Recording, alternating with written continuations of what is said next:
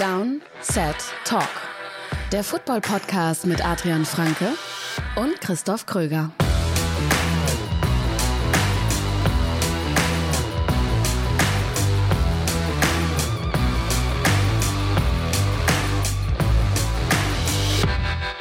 Ich grüße euch, es ist der 15. Februar 2024 und ihr hört eine neue Folge Downset Talk. Das ist der offizielle NFL-Podcast von RTL mit mir, Christoph Kröger und Adrian Franke. Einen wunderschönen guten Tag. Wir sind, sind wir in der Offseason angekommen? Ja, eigentlich schon. Also Absolut. Nach dem also, Super Bowl ist dann vor der Offseason. Also ich sag's jetzt ungern, aber das erste, was ich gemacht habe, am, nicht am Montag, weil da habe ich noch meine Kolumne geschrieben, aber am Dienstag war College Quarterback scouten. Natürlich. Also, wenn das nicht Offseason ist, dann weiß ich auch nicht. Ey, ich habe immerhin mein äh, Dokument, mein Google Doc schon mal ja. angelegt Sehr und ein paar ähm, Tapes runtergeladen, weil du ich weißt, ja ab Freitag im Urlaub bin und da brauche ich die ja dann auch auf, im, auf dem Flug, ja, damit ja. ich was zu tun habe, mhm. äh, habe ich mir die Tapes runtergeladen. Also da werde ich dann anfangen. Du weißt, dass in drei Wochen wir die Quarterback-Folge haben. In drei ich Wochen sag's, schon? Ich sag's nur. Also wir haben der, der, das ist auch der klassische Christoph Kröger Monk liebt es. Das schaffe ich niemals. Nächste Woche ist, ist uh, Free Agents Offense, dann haben wir Free Agents Defense, dann haben wir die weiß, eine Quarterback-Folge und dann haben wir die Free Agency-Woche.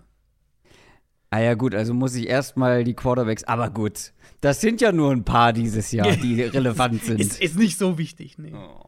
Naja, ich fange dann auch mal an, aber ich habe ja Zeit die nächsten Wochen, ne? Mhm. Ich habe ja Zeit. Äh, wir sprechen heute auch über Quarterbacks, aber nicht über Rookie-Quarterbacks, mhm. sondern eher über Quarterbacks, die vielleicht das Team wechseln in dieser Offseason. Wir haben Offseason-Fragen vorbereitet. Die wichtigsten, die größten, die interessantesten Fragen die man sich stellen kann eigentlich zu dieser Offseason. Also es geht um Storylines, es geht wie gesagt um Quarterbacks, es geht heute sehr viel um Running Backs und es geht um einzelne Teams, für die diese Offseason sehr entscheidend sein kann, in die eine oder in die andere Richtung. Aber bevor wir dazu kommen, kommen wir natürlich zu einer ganz schnellen Frage. Quick Question. Und die kommt in diesem Fall von JR1306. Und äh, JR hat gefragt, welche Storyline könnte in der Offseason medial sehr aufgeblasen werden, aber letztlich, äh, letztendlich unspektakulär enden oder gar keine Konsequenzen haben. Und ähm, da muss man dazu sagen, die hätten wir auch einfach in den normalen Themenblock packen können, aber wir bleiben heute ganz im Duktus der Off-Season, ähm, mhm. monothematisch, wenn man so will. Und das ist eine besondere Quick Question, denn diesmal haben wir uns tatsächlich vorher so ein bisschen abgesprochen, beziehungsweise uns gemeinsam eine Antwort überlegt, weil wir bei einem Thema der gleichen Meinung sind. Und ja. deswegen auch die Antwort aus den anderen Fragen komplett rausgelassen haben. Und zwar wäre unsere Antwort auf diese Frage, was machen die Bears mit dem Nummer 1 Pick? Das wird die nächsten Wochen ein ganz, mhm. ganz präsentes Thema sein. Darauf könnt ihr euch verlassen. Und wir beide mhm. glauben, ja, es könnte echt langweilig werden eigentlich. Also es wird, genau, es wird ein prominentes Thema sein. Überhaupt keine Frage. Muss man sagen, kleiner Blick hinter die Kulissen, wir sprechen uns nie ab bei der Quick Question. Ja. Quick Question ist wirklich komplett, wir einigen uns auf eine Frage und das war's. Dann wird es nicht mehr angesprochen, bis wir hier, bis du die Frage hier vorliest, quasi. Genau. Ähm, heute war es halt tatsächlich so, dass wir das als Thema eventuell gehabt hätten in der Folge, bis wir dann gemerkt haben, naja, Moment, eigentlich sind wir beide eher der Meinung, das ist gar nicht so ein relevantes Thema. Und natürlich ist es irgendwo ein relevantes Thema. Klar, der Draft fängt mit dem Nummer 1-Pick an und was mit dem Nummer 1-Pick passiert, ist super, super wichtig, klar. Aber ich glaube, im Endeffekt wird es einfach unspektakulär sein. Und wir kennen das ja auch, das wird dann lange spannend gehalten. Plus, ich, ich würde nicht ausschließen, dass, und da, da bin ich mal auf deine Meinung gespannt, dass Justin Fields erst am Draft Day getradet wird. Weil, klar, in zwei Wochen ist Combine. Was passiert bei der Combine? Bei der Combine passieren Trades. Natürlich. Offiziell passiert sowas nicht bei der Combine, wissen wir alle. Wäre ja Tampering und so weiter. Aber eigentlich passieren Trades bei der Combine. Kann sein, dass, in, dass, wir in drei Wochen haben hier, äh, keine Ahnung, Falcons traden für Justin Fields zum Start des neuen Liga-Jahres oder irgendwie sowas. Das kann durchaus passieren, aber von der Dynamik her könnte es ja auch einfach so sein, dass ein Team, also dass die Interessenten, sagen wir Atlanta, was weiß ich, wer da noch für Justin Fields jetzt in, in Frage kommt, sagt, ja, wir gucken erstmal auf den Free Agency Markt. Wir gucken erstmal, ob wir einen Kirk Cousins bekommen. Und wenn wir das nicht hinkriegen, vielleicht gucken wir dann erstmal, ob wir es schaffen, in die Top 4 im Draft zu traden, ob wir einen der Top 3 Quarterbacks kriegen können. Und wenn es auch nicht klappt, dann traden wir für Fields. Also das könnte durchaus auch wirklich sein, dass es das erst am Draft Day passiert. Und dann hast du natürlich diesen Intrigue. Jetzt lass die, die erste Runde losgehen und Justin Fields ist noch in Chicago. Klar, dann wird das ein Thema bis zum Draft sein. Am Ende bin ich mir einfach echt sicher, dass Chicago einen einzelnen Quarterback draftet. Ja. Vermutlich Caleb Williams, mal gucken. Und dass Justin Fields getradet wird. Aber das wird eine, also wahrscheinlich wird keine Storyline so sehr aufgeblasen werden wie diese, bis wir irgendwie eine Klarheit haben.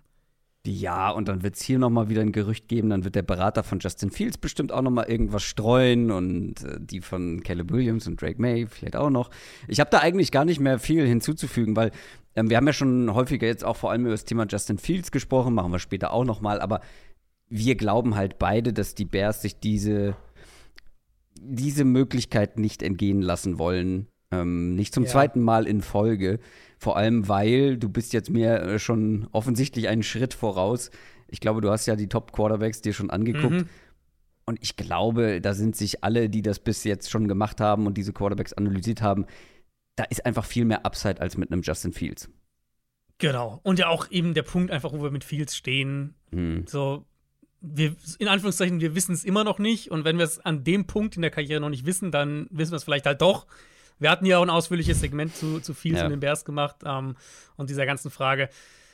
Natürlich wird es ein Thema bleiben, weil ja auch im Zweifelsfall kann es ja auch sein, vielleicht sind die Bears selber noch ein bisschen unentschlossen und Ja. und, und Ja. also wir hatten ja jetzt gerade vor ein paar Tagen diese Meldung, Ian Rappaport, ja, es bräuchte ein Monsterangebot, dass die Bears von diesem Pick weggehen. War, wie kommt so eine Meldung zustande? So eine Meldung kommt zustande, indem irgendwer an Ian Rappaport das natürlich liegt. So, wer hat ein Interesse daran, das zu leaken? Ja, nur die Bears. Weil jedes Team, das hochtraden will, will ja den Preis niedrig Ja, ja, halten. klar. die Bears können natürlich an Rappaport so ein bisschen, oh, wir hören uns schon mal an und das müsste uns schon vom Hocker hauen, weil vielleicht kommt ja das unfassbare Angebot rein und sie sagen, gut, das ist so ein wahnsinniges Angebot, dann machen wir doch mit Fields Ja. weiter. Im Endeffekt aber, glaube ich, wird es sehr, sehr viel heiße Luft sein. du musst dir die Tür ja dann auch irgendwie offen halten. Ähm, und gleichzeitig kann natürlich ein Team, was an Nummer 1 Pick interessiert ist, auch irgendwie an die, äh, an die entsprechenden Leute leaken. Ja, vielleicht wollen die Bears doch bei Fields bleiben. Und das würde natürlich den Nummer 1 Pick wiederum günstiger machen, wenn es heißt, Mhm. Ja, ja, die Bears wollen einfach nur bei Fields bleiben. Und äh, dann müssen sie ja sozusagen den, dann müssen sie in Natürlich. Anführungszeichen den Nummer 1 Pick loswerden. Und das macht den Mhm. Preis wieder, könnte den Preis wieder günstiger machen. Sowas wird es geben, auf jeden Fall. Keine Frage. Und was wir auch alle wissen, Thema Combine. Was gibt's immer bei der Combine? Hm. Ja, der hat nicht so gut interviewt. Ähm, das Interview Ja, war ja. nicht so. Das, das teamintern gibt es da einige Oder, oder bei Fragezeichen. diesem Intelligenztest, ne? Lamar Richtig, Jackson ja, ich weiß nicht, nach ja. der CJ Stroud-Sache, glaube ich, ist, hat der erstmal ein Jahr Pause. Ich glaube, der das wird kein, ich glaube, so. da wird sich keiner trauen, da Stimmt, groß bei was zu CJ Stroud berichten. war das ja auch ein Thema. Ja. Ich habe immer Lamar Jackson da ganz präsent im Kopf. Ähm, ja, Stroud der- war ja letztes Jahr, war es ja das ja, große ja, Ding. stimmt, ja. ja, hast recht. Ja, gut, der wird vielleicht dieses Jahr wirklich äh, Pause haben. Das auf jeden Fall unsere, ja, etwas ungewöhnliche Antwort auf die Quick Question. Kommen wir zu den News. News aus der NFL. Und da starten wir direkt mal mit einem Off-Season-Thema, beziehungsweise ein Thema, was uns auch noch begleiten kann. Denn niemand Geringeres als Edge Rusher Hassan Reddick hat um einen Trade gebeten bei den Philadelphia Eagles und äh, der könnte diese Offseason das Team wechseln. Da muss ich dich korrigieren. Er hat nicht um einen Trade gebeten. Die Oh. Eagles wollen ihn loswerden. Ja, ja, stimmt. Ja, so das rum, genau. Ich, ist, ja. Normalerweise ist es ja immer so, ja, ja, ja. Ich habe es auch gelesen, aber jetzt dachte ich mir, ja, normalerweise ist das ja immer so, bestimmt hier auch. Genau, nee, es geht vom Team aus. Reddick hat es diese Woche nochmal bestätigt, dass er nie um eine Trade-Freigabe Ja. irgendwie gebeten hat, sondern dass es eben vom Team kam. Hat mich auch ein bisschen überrascht, leistungstechnisch. Also ja, er hat jetzt nicht an diese extreme Saison vom, also aus dem Super Bowl-Jahr anknüpfen können, aber immer noch 68 Quarterback-Pressures, 11 Sacks, die Stats waren immer noch okay. Ich denke, es ist eine Mischung aus zwei Dingen. Zum einen kommt natürlich mit Vic Fangio, neuer Defensive Coordinator, der vielleicht auf der Position auch einen anderen Spielertyp eher schätzt oder Reddicks Stärken nicht ganz so hochgewichtet und er und seine Schwächen so ein bisschen bedenklich sieht, kann natürlich, so, halte ich auch für realistisch in dem Fall. Und zum anderen halt finanzielle Gründe. Also Reddick geht in das letzte Jahr von seinem Vertrag. Die Eagles würden selbst bei einem Trade immer noch auf ordentlich Deadcap sitzen bleiben, obwohl es nur noch ein Vertragsjahr ist. Das liegt daran, dass der Vertrag mehrere Void Years hatte. Also Reddicks Capit jetzt über die ersten beiden Jahre vom Vertrag war super niedrig. Der geht jetzt hoch und da hängt halt noch die, da hängt noch, ich glaube, drei, zwei oder drei Void Years hinten dran. Sie würden Stand jetzt, wenn der Vertrag unverändert so bleibt und sie ihn traden, würden sie rund 20 Millionen Deadcap schlucken. Aber dafür wäre Reddick halt für 2025 aus den Büchern. Und äh, für ein Team, das für ihn tradet, ist es ein Base Salary über 14,25 Millionen Dollar für 2024, was ja für einen guten Edge Rusher voll im Rahmen ist erstmal. Große Kompensation kannst du natürlich erstmal nicht verlangen aus Eagles Sicht. Mhm. Es sei denn, sie strukturieren den Vertrag nochmal irgendwie um, nehmen noch mehr Deadcap in Kauf, keine Ahnung. Aber Reddick ist ja auch 29, der wird im Herbst 30 und, und wer für ihn tradet, wird dann vermutlich auch ihm eine Vertragsverlängerung geben, was ja in der Regel auch den Trade-Preis nochmal ein bisschen weiter runterdrückt. Also wenn ein Spieler getradet wird und der hat noch drei Jahre Vertrag, ähm, und das ist nicht sofort ein Thema, kannst, ist die Kompensation ja häufig anders, als wenn ein Spieler kommt, der dann direkt einen neuen Vertrag braucht. Also ich halte ihn immer noch für einen spannenden Spieler. Mhm. Ich glaube, es wird auf jeden Fall einen Markt geben. Man kann jetzt halt nicht denken, dass da irgendwie äh, ein First Rounder oder sowas bei rumspringt. Wir können später ja auch noch nach ähm, Landing-Spots Ausschau halten für Haas und Reddick, äh, und so ein paar ähm, Teams besprechen. Wir machen jetzt erstmal weiter mit dem neuen Defensive Coordinator der Dallas Cowboys. Und das ist kein Unbekannter, denn Mike Zimmer ist äh, der neue DC bei Dallas.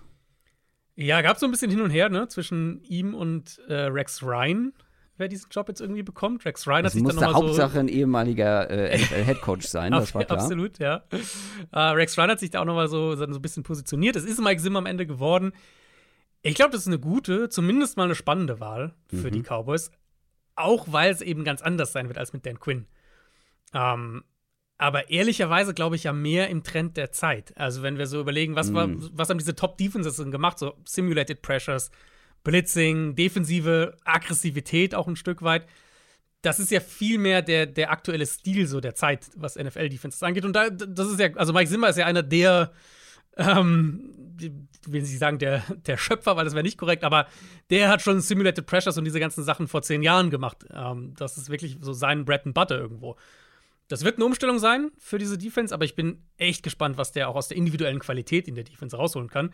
Er kennt die Franchise natürlich, der war ja ganz lange in Dallas in 94 bis 2006 äh, mit in verschiedenen defensiven Coaching-Positionen, unter anderem auch schon als Defensive Coordinator, also der weiß auch, worauf er sich da einlässt, was, was Jerry Jones und Erwartungshaltung in Dallas und so weiter angeht. Ich denke, das ist eine gute Verpflichtung und ich bin echt gespannt, was er mit der Defense macht.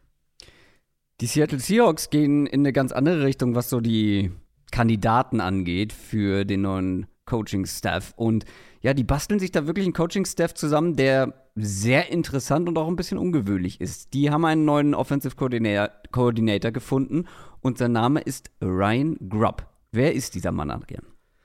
Ja, super spannend. Ryan Grubb war der Offensive Coordinator bei Washington, also wir reden über College Washington, ähm, sprich, der muss jetzt nicht weit umziehen im Endeffekt. Der war eigentlich schon bei Alabama als Offensive Coordinator äh, für, ich weiß nicht, zwei, drei Wochen und wird sich jetzt aber doch eben für die Seahawks entscheiden oder hat sich für die Seahawks entschieden.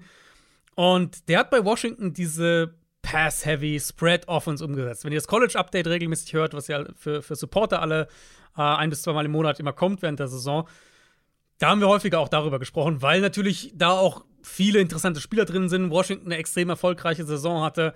Wir werden über einige dieser Spieler Richtung Draft auch sprechen, unter anderem den Quarterback Michael Penix, unter anderem Rome Odunze, den Nummer 1 Receiver. Da gibt es noch mehr Receiver, Linemen und so weiter, die Draft-relevant sein werden. Also diese Offense, die wird noch häufiger Thema sein in den nächsten Wochen. Und Grub hat da diese, ja, diese vertikale Offense da spielen lassen. Wahnsinnig viele Big Plays, wahnsinnig viele Shot Plays. Der hat noch nie in der NFL gearbeitet. Also der ist seit 20 Jahren Coach, aber eigentlich immer auf College-Level. Und das wird natürlich super mhm. spannend, weil er ist der Offensive Coordinator unter einem defensiven Head Coach. Sprich, er wird diese Offense stark prägen. Inwieweit überträgt er da seine College-Ideen auf die NFL? Inwieweit passt er sich an? Das, was sie bei Washington eben gemacht haben, mit diesen vielen vertikalen Konzepten, tiefen Dropbacks und so, wird sie jetzt sicher nicht exakt eins zu eins so auf die NFL übertragen lassen, aber in Teilen, glaube ich, die grundsätzliche Idee, von so einer Offense mit einem Quarterback wie Geno Smith, mit DK Metcalf, mit Tyler Lockett, das kann ich mir schon vorstellen, dass das richtig spannend wird. Und generell, also Seattle jetzt, jetzt schon so ein Team für mich, wo ich sage, mit diesem Coaching-Staff bin ich echt gespannt, was die da nächstes Jahr aufs Feld bringen. Es kann irgendwie in beide Richtungen gehen, oder? Also ja, ist schon, ja klar. Also es kann auch Karren scheitern, aber es kann Absolut. natürlich auch irgendwie ein Weg sein, der so anders ist und dann vielleicht funktioniert und äh, die Seahawks in ja also, unerwartete Höhen treiben kann. Man muss ja wirklich leider sagen, in dem Fall jetzt aus Seahawks Sicht so ein bisschen leider, wir haben nicht wahnsinnig viele Offensive Coordinators gesehen, die so direkt vom College mm, in die NFL kamen und sofort ja. dann Erfolg hatten, genau. Ähm, deswegen bin ich total gespannt. Also ich bin echt gespannt, wie, wie sie das umsetzen kamen, wollen. Viele kamen halt auch, ähm, also ja, mir fallen die vielen oder einige Beispiele ein, wo dann halt ähm, solche Offensive ähm, Head Coaches in die NFL kamen und dann auch in der NFL direkt Head Coaches wurden, was dann nicht so gut funktioniert mhm, hat. Sonst Chip Kingsbury, ja. Chip ja. Kelly zum Beispiel. Ähm, aber ja, das kann natürlich in dem Fall ähnlich laufen. Hoffen wir es nicht aus Seahawks-Perspektive. Das war's schon von den News. Dann schauen wir jetzt mal, und ich bin der Meinung, wir haben doch extra einen Free Agency. Na, Free Agency ist es nicht. Eigentlich bräuchten wir einen Off-Season-Bumper. Was mache ich Stimmt, denn hier? Ich bin in einem Dilemma gefangen, Adrian. Preview. Wir gucken, wir gucken voraus. Komm, wir machen es simpel. NFL Preview. Ja, weiß ich auch nicht. Bin ich auch nicht mit zufrieden. Also ein bisschen Preview ist es ja, weil wir es heute Preview, wirklich. Ja. Die, wir, wir, wollen euch ja heute so ein bisschen an die Hand geben, worüber wir die nächsten zwei, drei Monate sprechen werden. Auf jeden Fall. Und äh, wir haben uns diesmal selber Fragen überlegt. Wir fangen an mit der Frage, was ist die spannendste Off-Season-Storyline? Ihr wisst, Storylines in der NFL und auch bei uns hier im Podcast ein großes Thema. Wir haben gesagt, jeder darf sich eine aussuchen. Es gibt sicherlich einige Themen, über die man sprechen kann. Mhm. Viele waren auch raus, weil wir sie danach noch so als einzelne Fragen und Themenpunkte haben. Aber für was hast du dich letztendlich entschieden? Mein Punkt kommt tatsächlich auch später nochmal vor, aber ich hab's, für mich ist es die spannendste Off-Season-Storyline, weil wir ausgehend von dem, was wir gerade in der Quick Question gesagt haben, wenn wir eben der Meinung sind, der Nummer 1 Pick, wahrscheinlich ein bisschen viel heiße Luft und wird gar nicht so interessant sein. Für mich ist es die Frage, was machen die Patriots mit der Quarterback-Position? Ja. Ja. Ähm, weil ich eben davon ausgehe, dass 1 und 2 einfach straight up Quarterbacks sein werden und da nicht viel im Endeffekt passiert. New England ist für mich mit dem Nummer 3 Pick das Team, bei dem der Draft so richtig losgehen könnte. Und das wird auch ein Thema sein, das sich so ein bisschen durch die Folge heute zieht, einfach weil habe ich jetzt auch noch mal gemerkt, als ich da durchgegangen bin und, und die Folge vorbereitet habe, weil es einfach extrem viele Teams mit akutem Quarterback-Need gibt. Und gleichzeitig aber es gibt, also es gibt einen relativ breiten Markt. Natürlich jetzt nicht die Top-Quarterbacks, ist ja nie so der Fall, aber einen relativ breiten Markt. Und es gibt halt eine, eine, eine Quarterback-Klasse, wo wir wirklich sagen können, also ich könnte mir vorstellen, dass irgendwie sechs Quarterbacks in den ersten beiden Runden gedraftet werden.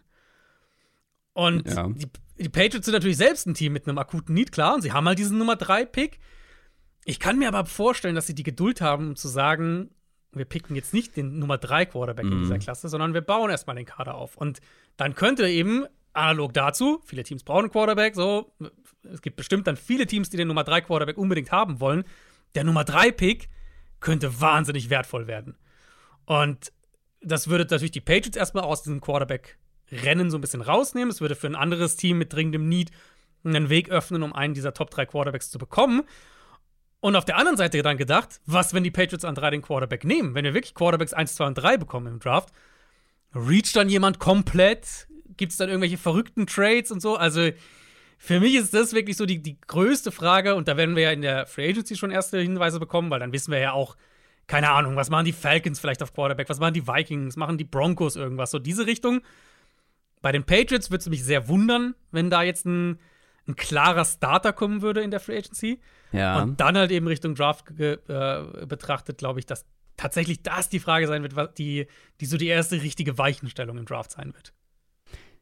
Ich finde es spannend, also, weil ich bin der Meinung, als wir vor ein paar Wochen darüber gesprochen haben, hast du gesagt, du glaubst nicht, dass die Patriots besonders geduldig sein werden, vor allem auch was ähm, was diesen Rebuild in Anführungszeichen angeht, weil sie einfach so erfolgsverwöhnt mhm. sind, weil Robert Kraft so erfolgsverwöhnt ist und natürlich dann auch trotz einem jungen, unerfahrenen Headcoach trotzdem relativ schnell dann natürlich auch wieder in eine erfolgreiche Spur kommen möchte oder mhm. zumindest irgendwie wieder ja in der Situation, wo man dann auch als Fan Hoffnung haben kann, dass es in den nächsten Jahren wieder erfolgreicher wird.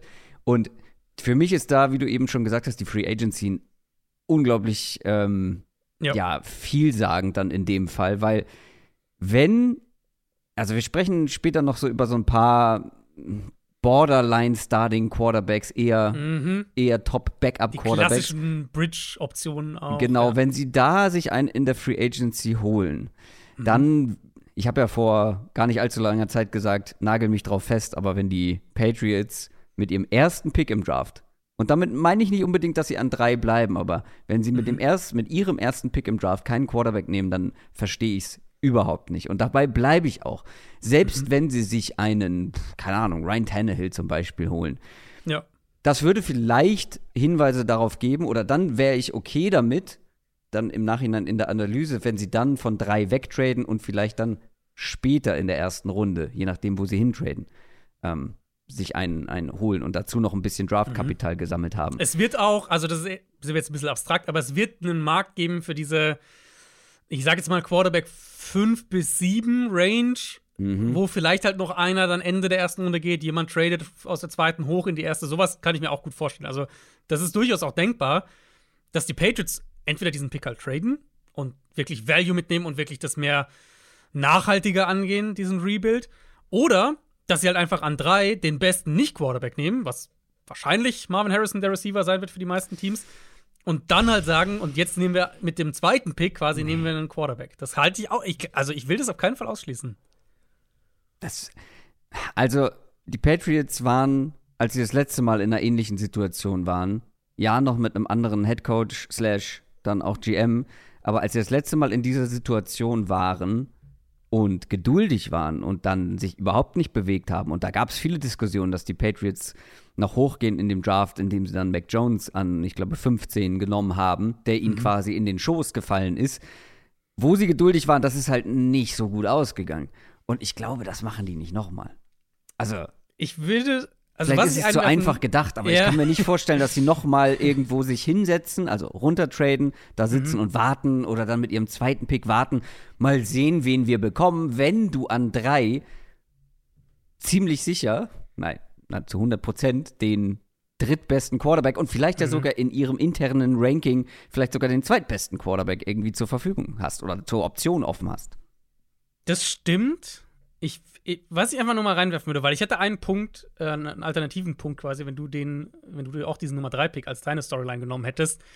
Ähm, wie viele neue Entscheidungsträger wir in der NFL die letzten drei Jahre bekommen haben.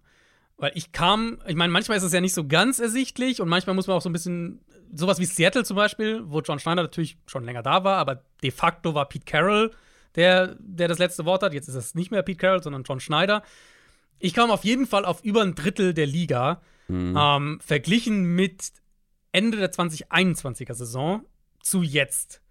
Also je nachdem, wie du es genau zählst, irgendwo zwischen 10 und, und äh, zwischen 11 und, und 12 ähm, neue Entscheidungsträger, was glaube ich auch irgendwo ein Umdenken, Umdenken vielleicht äh, herbeiführen kann. Und da ist eben einer davon, äh, ist Elliot Wolf, der die de facto GM-Rolle, so wie es klingt, bei den Patriots übernimmt.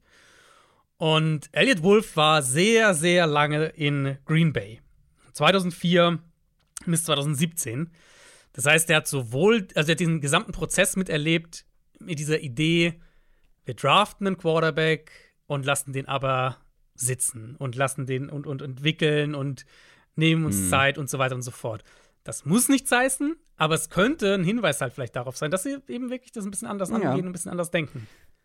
Mm, ja, ja. Es gibt auch eine, ich finde, es gibt in der Free Agency eine Option, die ich mir bei den Patriots durchaus vorstellen kann, würde mich dann letztendlich trotzdem nicht davon abhalten, relativ früh im Draft einen Quarterback zu nehmen. Also, wie mhm. gesagt, ich würde es kritisieren, wenn sie in der Free Agency keinen wirklich ganz klaren Starter geholt haben auf der Position. Und das werden sie und nicht. dann also, niemanden also, nehmen. Du, äh, keiner, ich meine, es gibt ja jetzt also klaren ich, damit meine ich, damit meine ich Kirk Cousin, Justin Fields. Ja, die gehen noch nicht nach New England. Also Fields hat im Nein. Zweifelsfall keine Wahl, aber also kann ich mir nicht vorstellen. Kann ich mir auch nicht unbedingt vorstellen, aber dann komme ich immer wieder darauf zurück, zu sagen, ey, die Patriots, wie lange haben die nicht mehr in Ansatzweise dieser Region gepickt? Mhm. Und jetzt hast du die Chance in einer mhm. Quarterback-Klasse, die scheinbar gut besetzt ist. Und dann an drei, also wie gesagt, was ich okay finden würde, ist runtertraden und dann woanders irgendwie die Position adressieren. In meiner mhm. Welt mit dem ersten Pick. Aber wenn die an drei bleiben und einen Nicht-Quarterback nehmen, das könnte ich nicht verstehen. Mhm. Meine Storyline ist eine, die ja nicht ganz so spezifisch ist. Sie ist ein bisschen größer. Es ist eher so ein, ähm, ja, so, ein- so, ein- so ein allgemeines Thema. Denn wenn wir, das werden wir auch noch im Detail dann machen, wenn wir so auf die einzelnen Spieler gucken, die in der Free Agency möglicherweise dabei sind, wissen wir natürlich Stand jetzt noch nicht. Bestimmt ähm, werden natürlich da auch viele Verträge einfach verlängert, aber es gibt eine Positionsgruppe, die ganz besonders heraussticht, wenn man sich anschaut, wer da alles Free Agent wird. Und zwar in der Defensive Line.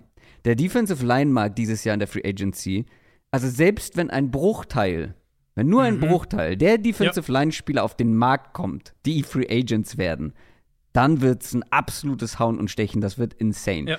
Ich sag einfach mal so die Top-Namen.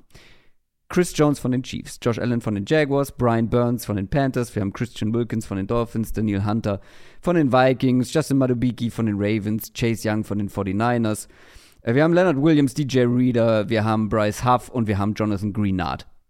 So, das waren jetzt viele Namen auf einmal. Ich habe überlegt, wie kann man irgendwie so die Qualität, von der wir hier sprechen, zusammenfassen. Und sowas richtig Gutes ist mir nicht eingefallen. Ich habe dann einfach mal nach PFF-Grades geguckt. Ähm, Edge Defender und Defensive Tackles, weil ich finde, über eine ganze Saison hinweg sind PFF-Grades schon, ähm, wenn auch subjektiv, aber aussagekräftig über so viele Spiele mit so einer großen Sample Size. Und, Vergleichbar halt. Vor allem auch ein bisschen. bitte? Also eine gewisse Vergleichbarkeit. Vergleichbarkeit auch, ja. Ich will es aber nur noch mal ganz grob irgendwie, damit ihr irgendwie was zu greifen habt, weil alle, die ich gerade vorgelesen habe, waren in den Top 76 Spielern letztes Jahr bei Edge Defender und Defensive Tackle. Klingt jetzt nicht so wahnsinnig, aber da sind halt auch sechs Spieler dabei, die in den Top 50 waren und zwei Spieler in den Top 20 mit Chris Jones und Josh Allen. Ja. Wie gesagt, natürlich, also ein Chris Jones, dass der auf den Markt kommt, ist relativ unwahrscheinlich. Ja, Bei Josh weiß ich gar nicht. Also weißt Jones, du gar nicht? Bei Allen bin ich mir sicher, dass er nicht auf den Markt kommt. Bei Jones frage ich, ich meine, du musst dir überlegen, letzte Offseason gab es ja dieses Riesendrama mit Chris Stimmt, Jones ja. und dann hat er sogar das erste Spiel nicht gespielt und so weiter. Dann haben sie sich auf diesen Einjahresvertrag mit ein paar mehr Boni und so weiter letztlich geeinigt. Ähm, die Chiefs haben halt, also es könnte halt sein, dass die Chiefs sich am Ende entscheiden müssen zwischen Chris Jones und Algerius Sneed, die beide Free Agent werden. Und Sneed ist natürlich viel jünger. Aber Jones hast du vielleicht, also bei Jones ist halt so ein bisschen, du hast wahrscheinlich noch ein, zwei Jahre Elite Production, vielleicht nicht mehr. Ich weiß, also bei Jones bin ich mir echt nicht so sicher. Bei Allen bin ich mir absolut sicher, dass Jacksonville den nicht auf den Markt kommen lässt. Ja, das ist natürlich ein gutes Argument. Gleichzeitig denke ich mir aus, aus Teamperspektive, wir sprechen hier halt von einem Spieler, das wäre, als wenn die Rams Aaron Donald Free Agent hätten werden lassen. Oder? Ja. Zeitweise. Ja, ja, klar. Ja. Er wird halt Und- 30 dieses Jahr, Chris Jones. Und ja, wir, wir haben bei den Chiefs gesehen, wie, dass sie halt. Oder, oder auch ein gutes Beispiel wäre Fletcher Cox in seiner Prime, wenn die Eagles damals Mhm. gesagt hätten, ja gut, dann wir lassen dich gehen. So jemanden lässt du doch eigentlich nicht gehen. An oder? sich nicht, aber die Chiefs haben Tyreek Hill auch getradet. Also die Ja, sind ja, gut, ja. Das ist ja schon so, du siehst ja schon so diese Idee, bestimmte Sachen können wir uns einfach nicht leisten. Das ist okay, Ja, weil wir haben ja. den besten Quarterback der Liga halt dafür, aber bestimmte Sachen, manchmal müssen wir diese harten Entscheidungen treffen. Und wenn du mich jetzt fragst, wenn sie sich entscheiden müssen, denke ich, dass sie Snead halten und Jones gehen lassen. Gerade auch mit Blick darauf, was letzte Offseason los Mhm. Also war. das wäre natürlich wirklich mindblowing, wenn ein Chris Jones auf den Markt Ja. kommt. Und dann halt äh, für zwei, der unterschreibt dann für drei Jahre irgendwie bei irgendeinem Contender wahrscheinlich, schätze ich mal. Oder halt, er kriegt sehr viel Geld von irgendeinem Sie könnten, Team. könnten Sie ihn taggen? Äh, können Sie ihn taggen? Uh, ich da jetzt den Vertrag nicht ganz, Ja, aber bei ich weiß, manchen, manche bauen sich ja auch, solche Äh, Klauseln ja, und ja, Wege genau. rein, dass äh, sie nicht getaggt werden können. also könnte gut sein, dass er eine, eine Klausel hat, aber das Ja. ist natürlich auch finanziell dann ähm, problematisch. Also das, das wäre das wäre ein richtig teurer Tag. Bei, bei Brian Burns zum Beispiel, haben wir schon mal drüber gesprochen, da kann es gut sein, dass die Panthers ihn taggen und Ja, traden. und, und dann traden. Also ich habe bei, bei Jones wäre der Tag, weil der sich ja dann auch, also je nachdem am äh, Vorjahresgehalt ah, ja, orientiert. gut, bei ja. Tag wäre der Jones über 30 Millionen auf jeden Fall. Und das, äh, Ja. kann, das, kann, das ist eigentlich auszuschließen. Aber alleine so Leute wie Daniel Hunter, Christian Mhm. Wilkins. Ich habe gerade einen Bryce Huff vorgelesen, da hat vielleicht der ein oder andere ähm, Nicht-Jets-Fan gesagt, wer, wer, warum, wieso? Der hat eine richtig starke Saison, also der hat sich auch einen guten Markt äh, irgendwie Das, geschaffen. Bryce Huff ist, ich habe ja, äh, ich habe ja schon mal vor dem Super Bowl so ein kleines äh, Free Agent Ranking gemacht äh, in meiner Kicker-Kolumne und da hatte ich Huff eben auch noch mal ein bisschen recherchiert. Hm. Das ist einfach klar in, in kleinerer Sample Size, aber down für down die letzten zwei Jahre einer der effizientesten Pass Rusher in der NFL gewesen. Ja.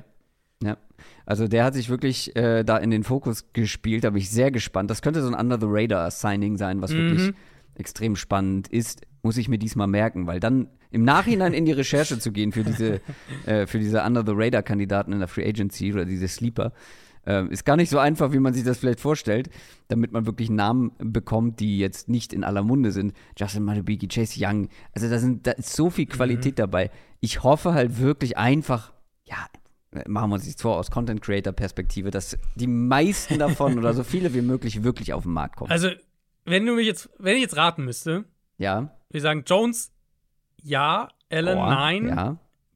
Burns vielleicht per Tag and Trade. Aber Reddick macht es nicht auch Sinn für die? Panthers in der jetzigen Situation? Also, du willst ja irgendwie auch ein paar Säulen im Team haben, um die du herum aufbauen An sich ja, kannst, oder? ich meine, das Gegenargument wäre natürlich zu sagen, das ist der eine Spieler, für den du jetzt richtig Value kriegst und dieses Team hat so viele. Baustellen. Also kannst du in beide Richtungen argumentieren. Habe ich auch noch keine, keine finale Also Meinung ich, dazu. für mich in meiner Welt oder in meinen Augen ist Brian Burns nicht Elite genug, dass du ihm alles zahlst, was er will und Mhm. einen, zu einem der besten Edge-Defender der Und Liga machst, wenn du gleichzeitig ordentlich Draftkapital oder Trade Value bekommen kannst. Jetzt stell dir vor, jemand mit einem Tag and Trade ähm, Szenario kriegst du irgendwie einen First und einen, weiß nicht, Viertrunden-Pick oder sowas. Fände ich schon ich attraktiv. machen. Aus- Ich glaub, ja, ich, machen, ja. tendiere auch dazu. Ähm, Madubike, glaube ich, wird auf den Markt kommen. Es ist zumindest selten, dass die Ravens dann diese Spieler bezahlen. Die lassen sie eher gehen und holen die Compensatory Picks. Wilkins haben die Dolphins ja schon gesagt, dass äh, hier, also die hatten ja ein Angebot gemacht, letzte Offseason, hat er nicht geno- angenommen, hat, aber hat er nicht unterschrieben. Und ähm, ich glaube, es war Greer, also auf jeden Fall einer der, der, der Verantwortlichen in Miami, hat gesagt, der äh, Wilkins äh, hat auf sich selbst gesetzt und hat es verdient, Free Agent zu werden. Also Mhm. ich glaube, der wird auf den Markt kommen, Ja. vermute ich mal. Auch Ähm, einer der Hunter, besten Defensive ich, Tackles der Liga. ja, ähm, Hunter denke ich auch. Tendenz für mich eher auf den Markt. Ich weiß nicht, ob die Vikings. Ja, für- Also Hunter die Vikings werden aber nicht alle ihre erfahrenen Spieler gehen lassen, ne? Ja. Also ja, die Hunter haben, wir sprechen tricky. später noch über die Vikings, die haben halt noch ein paar andere Baustellen. Justin Jefferson Mhm. muss bezahlt werden. Was machst Ähm, du mit Cousins? Was machst du mit Ja. Cousins natürlich, klar. Ja. Ich meine, Hunter ist 29, der ist nicht mehr ganz so jung wie jetzt einige von den anderen. Ähm, ja, finde ich schwierig. Hunter finde ich echt schwierig, aber es, also Huff wird auf den Markt kommen. Ja. Der wird nicht, dem wird die Jets werden das nicht bezahlen. Ich glaube, Chase Young wird auf den Markt kommen. Grenard glaube ich eher nicht. Ich glaube, Grenard bleibt in Houston. Hm, Clowney wird wahrscheinlich wieder mal, wieder mal irgendwann im August unterschreiben. klar. Also da wird's, da wird's viele, ich glaube, viele werden tatsächlich äh, überraschend viele werden auf den Markt kommen. Ja. Und ich glaube, da kannst du echt Qualität abgrasen. Das ist auf jeden Fall eine Storyline, die wir beobachten werden. Unsere zweite Frage ist die Frage nach dem Quarterback-Karussell. Wie doll, wie schnell, wie intensiv dreht sich diese Offseason das Quarterback-Karussell? Es gibt ja schließlich einige Teams natürlich mal wieder, die Need auf Quarterback haben. Da können wir gerne mal durchgehen. Also Washington natürlich, die Patriots, über die wir gerade gesprochen haben. Klar, sie haben noch einen Mac Jones, aber da sind wir uns, glaube ich, alle das einig, ich, dass stimmt, das wollte ich das. fragen. Was denkst du eigentlich passiert? Also, glaubst du, die entlassen den einfach? Wir sprechen später noch über Mac Jones. Okay, Ähm, okay, alles klar. da können wir dann drüber diskutieren, ob, Mhm. ja, wie seine Zukunft aussieht, ob er getradet wird vielleicht oder entlassen wird oder er Backup sein soll. Mal schauen. Ähm, wir haben die Vikings, da muss man halt die Kirk Cousins-Frage klären. Wenn sie Ja. ihn halten können, wollen, ähm, dann haben sie kein Need. Wenn nicht, dann sind sie aber eins dieser Teams, was es sich auf jeden Fall auf anderem Mhm. Wege umgucken wird. Die Broncos, da werden wir auch gleich noch drüber sprechen. Mhm. Die Falcons, klar. Ja. Die Raiders, Ja. auch relativ klar. Die Bucks, je nachdem, was sie mit Baker Mayfield Mhm. machen, beziehungsweise was Baker Mayfield will. Die Steelers. Und ich habe die Giants noch mal in Klammern aufgeschrieben. Ja, Steelers und Giants sind ja so ein Bucket irgendwie, ne? Die haben einen Ja. Starter, aber eigentlich nicht, also Ja. eigentlich Naja, weil ist nicht so Gut, richtig. aber der eine kriegt aber- deutlich mehr Geld als der andere. Das stimmt, ja, das stimmt. Ähm, aber ja, finde ich find Steelers und Giants sind so ein bisschen ein. Die sollten was machen. Bei beiden habe ich Zweifel, ob sie diese Offseason was machen oder vielleicht eher nächste Offseason. Ich habe bei den Giants größere Zweifel, weil ich glaube, gelesen zu haben, dass sie relativ viel Geld ähm, ähm, also relativ viel Dead Cap. Ja, ähm, nee, hätten, nee, also die werden sich wenn nicht dieses Jahr trennen Daniel Jones machen. von ja. Daniel Jones. Es ist, glaube ich, Giants ist, glaube ich, wenn dann eher eine Situation, die draften vielleicht einen und dann haben sie eine Competition und ja, Mhm. sowas in der Richtung. Dann lass uns doch mal die prominentesten Namen durchgehen und der prominenteste Mhm. von allen ist natürlich Kirk Cousins.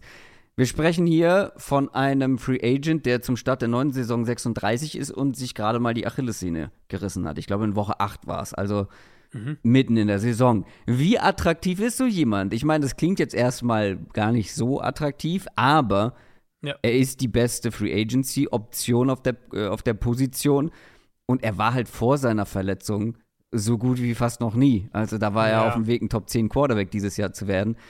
Der Markt, ich bin gespannt, wie groß der Markt letztendlich wirklich ist für Kirk Cousins. Ich glaube, verletzungsmäßig, also da müssen wir immer vorsichtig sein, weil wir da immer spekulieren. Aber verletzungsmäßig war die Verletzung, glaube ich, Ende Oktober, wenn ich es richtig im Kopf habe. Mhm, mhm. Ähm, das heißt, wir reden von doch einer, also einem langen Zeitraum bis Training Camp. Fast, also nicht, na, fast ein Jahr stimmt nicht, aber äh, was sind es dann? Äh, zehn Monate bis Saisonstart. Mhm. Ich glaube, es ist realistisch, dass er spielen kann, dass er Woche 1 fit ist. Zumal ja Cousins jetzt auch nicht, also der lebt ja nicht von seiner Mobilität. So. Das Ähm, stimmt.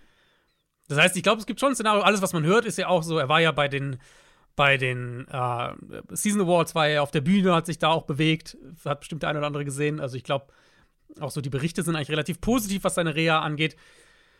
Ich muss sagen, ich bin mir zu, also wir können gleich mal auf den Markt kommen und welche Teams interessant sind, aber ich bin mir zunehmend wenig sicher, dass Cousins Minnesota verlässt. Ja. gesagt. Ja, Und- ich habe auch so bei der, Vorbereit bei der Vorbereitung Ja. habe ich auch immer mehr das Gefühl be bekommen, weil ich auch glaube, es gibt gar nicht so viele Teams tatsächlich, auch wenn er die beste Option ist, weil der wird nicht wahnsinnig günstig sein, das glaube ich nicht. Ähm, und dann Wo er halt auch hin will. So. Also Das Cousins auch. will, glaube ich, nicht zu den Patriots. zum da Beispiel, halt nein. irgendwie erstmal Rebuild und so weiter. Nein. Bis das viertbeste Team in deiner Division. Das glaube ich nicht. Ähm, Aber halt auch mit dem Preis und halt, wie gesagt, der ja. wahrscheinlich, ja, wahrscheinlich dieser Kurzfristigkeit, mit der man mit Kirk Cousins plant, Mhm. nehme ich mal an. Ja. Gibt es nicht mehr so viele Teams? Ich finde, ich habe immer noch, also ich habe ein Lieblingsmatch, ein Wunschszenario, aber ich bin auch immer mehr dazu gekommen, so bleiben, bleibt er vielleicht einfach in Minnesota, bleibt er bei den Vikings? Ja. Die müssen sich halt so ein bisschen entscheiden, ne? Weil ich glaube, wenn du diesen Competitive Rebuild machen willst, musst du irgendwann die Quarterback-Position angehen. Du musst aber halt auch noch andere Positionen angehen. Wir haben über Daniel Hunter gerade gesprochen, wir haben über Justin Jefferson schon gesprochen. Man hat nicht viel Cap Space. Ein Christian Derisor kommt nächstes Jahr noch mit dazu, beziehungsweise vielleicht will man mit dem dieses Jahr schon verlängern. Also, sie haben nicht so viel Spielraum und die Frage ist Ja. halt, können sie dann, wenn es ein anderes Team gibt, was ein bisschen mehr Cap Space hast, also ein bisschen mehr bieten kann, vielleicht auch einem Kirk Cousins, ob sie da überhaupt mitgehen können, mitgehen wollen. Es gibt halt auch, also, um nochmal auf den Punkt zurückzukommen, bleibt in Minnesota. Je mehr ich auch darüber jetzt mich vorbereitet habe und, und, und die Personalie so ein bisschen noch mal mehr mir angeguckt habe, es gibt halt wirklich auch schon einige, finde ich, so Fingerzeige daran. Also zum einen ganz konkret Berichte von Insidern vor Ort, ähm, die die Vikings covern, dass Minnesota ihm noch mal einen Vertrag über zwei Jahre anbieten wird. Das war so das, was ich jetzt aufgeschnappt habe. Äh, was so von der Timeline her auch passen könnte. So, gibst du noch mal zwei Jahre, draftest dieses oder nächstes Jahr einen Nachfolger, den du aufbaust, und dann gibt es so natürlich einen Übergabepunkt. So nach zwei Jahren, Cousins Vertrag durch, okay, jetzt übernimmt der andere, der jetzt ein Jahr oder zwei Jahre gelernt hat. Ähm, es sind Cousins Aussagen selbst ja auch. Cousins hat ja gesagt, er würde gerne in Minnesota bleiben. So. Das ist ja keine Situation hier, wo das Tischtuch zerschnitten ist oder sowas. Im Gegenteil. Justin Jefferson hat gesagt, er, er würde eigentlich gerne schon wissen, was auf Quarterback Sache ist und er hätte eigentlich schon auch gerne, dass Cousins bleibt. Äh, ich glaube, es gibt schon ein Szenario, in dem Cousins eben wirklich so einen Zwei-Jahres-Vertrag nochmal bekommt in Minnesota und die Vikings halt in der zweiten Runde dieses Jahr einen Quarterback draften oder sowas. Das kann ich mir schon vorstellen. Ja. Falls es nicht Minnesota wird, Mhm. ich schätze, wir haben das gleiche Team. Also ich bin ganz klar bei Atlanta. Ja, 100 Das ist so, das ist das Team, das für mich am meisten Sinn ergibt in beide Richtungen. Die Falcons sind mit Cousins für mich der relativ klare Favorit in der Division. Cousins würde zu einem Team gehen, wo er direkt der beste Quarterback seiner Division ist. Ja. Atlanta hat cap-technisch die Möglichkeiten. Äh, ich habe mal geguckt, die haben knapp 26 Millionen Dollar Cap Space. Du kannst den Vertrag von Jake Matthews umstrukturieren, was sie, denke ich, auch machen werden. Da kannst du nochmal knapp 10 Millionen gewinnen. Taylor Heinecke zu entlassen, gibt ihnen knapp 7 Millionen Cap Space. Also, das sollte ein No-Brainer sein. So, dann gibt es noch so ein, zwei andere Moves, aber Atlanta kann relativ easy auf 40, 45 Millionen Cap Space kommen. Ähm, und klar, der, der, der Kader hat halt zwei super prominente Baustellen: Quarterback und Edge Rusher. Aber der Kader hat jetzt ja nicht, du guckst ja nicht auf den Falcons-Kader und sagst, ah, das sind ja nee. acht Löcher, die du stopfen musst, sondern du hast halt Edge und du hast Quarterback. Und wenn sie Cousins bekommen, Receiver kannst du halt auch noch. Irgendwie. Ja, gut, so zweiter Receiver und so, ja, okay. Aber wenn du Cousins hast, kannst du halt mit deinem ersten Pick im Draft auf Edge gehen oder Receiver, je nachdem, ja. und kannst mit dem zweiten Pick das andere ja. machen. Und dann stehst du schon völlig anders und, da. Und die Edge-Defender haben wir ja gerade drüber gesprochen. Und ganz wird genau. es interessante Optionen in der Free Agency geben. Ganz und wenn genau. du so viel Cap Space hast, ja, dann investierst doch in ja so eine wichtige Position plus Kirk Cousins und dann Playmaker Ja. oder was du sonst noch brauchst im Draft. Genau. Also ich denke, Atlanta ist Ja. die absolut logischste Alternative. Auch, auch die Offense haben wir jetzt noch gar nicht gesagt, die da reinkommt, die ja die Sean McVay-Richtung sein wird. Sean McVay äh, Coaching-Tree-mäßig sein wird, der offensive Playcaller. Auch das passt. Also es ist der absolut logischste Fit. Ähm, Alternativen, Patriots haben wir jetzt schon gesagt. Raiders wären natürlich auch irgendwie eine Alternative. Auch hier offensiver oder Offensive Coordinator, kommt ja aus Chicago. Ähnliche Prägung, würde ich mal sagen. Also Mhm. auch das könnte passen, aber da bist du halt auch Teil eines, nennen wir es jetzt mal Rebuilds, plus du bist halt in der Ja. Division mit den Chiefs und jetzt den, was auch immer die Chargers machen und Sean Payton in Denver. Willst du das als Kirk Cousins? Weiß ich nicht. Und Es gibt halt wirklich bei allen anderen, finde ich, ein großes Aber. Ja. Außer bei den, bei den Falcons. ja, Und ich kann da gar nicht mehr viel hinzufügen, weil das ist absolut meine, mein Wunschszenario, weil ich es auch wie du sehe, dass es für alle Beteiligten eigentlich, ja, eine Win-Win-Situation ist. Also Mhm. für Cousins die beste Adresse und für die Falcons der beste Quarterback, den sie kriegen können. Dementsprechend, ja, wenn er, also ich glaube, letztendlich liegt es an ihm. Wenn er in Minnesota unbedingt bleiben will, Mhm. dann wird er da bleiben. Wenn das Angebot von den Falcons zu gut ist, um es abzulehnen, dann ist er, glaube ich, ganz gut beraten, da hinzugehen. Weil ich zum Beispiel, ich würde ihn super gerne bei den Broncos sehen, aber das ist halt einfach nicht realistisch. Ja. Nee, denke ich auch nicht. Ich glaube, Denver ist, ist ein Draft-Team. Die werden Ja, ja, ja, klar, weil, also die Broncos werden sich höchstwahrscheinlich umgucken, was Quarterback angeht. Wir sprechen Ja, gleich sicher. noch über Russell also, Wilson. Zu 1000 Prozent, ja. Die werden. Der Starting Quarterback der Broncos ist noch nicht im Team aktuell. Also jetzt gab es ja schon wieder Gerüchte, naja, egal, es sind viele Gerüchte, es wird viel gestreut, aber 100 Prozent? Na, sage ich lieber 98, aber egal. äh, aber das Ding ist halt bei den Broncos, wenn die sich von Russell Wilson trennen, wie gesagt, sprechen wir gleich noch drüber, Ja. Dann werden die nicht so viel Kohle zur Verfügung Nee. haben. Dann Äh, sind die- denen ja. die Hände gebunden, weil sie halt auch noch Ja. andere Baustellen haben.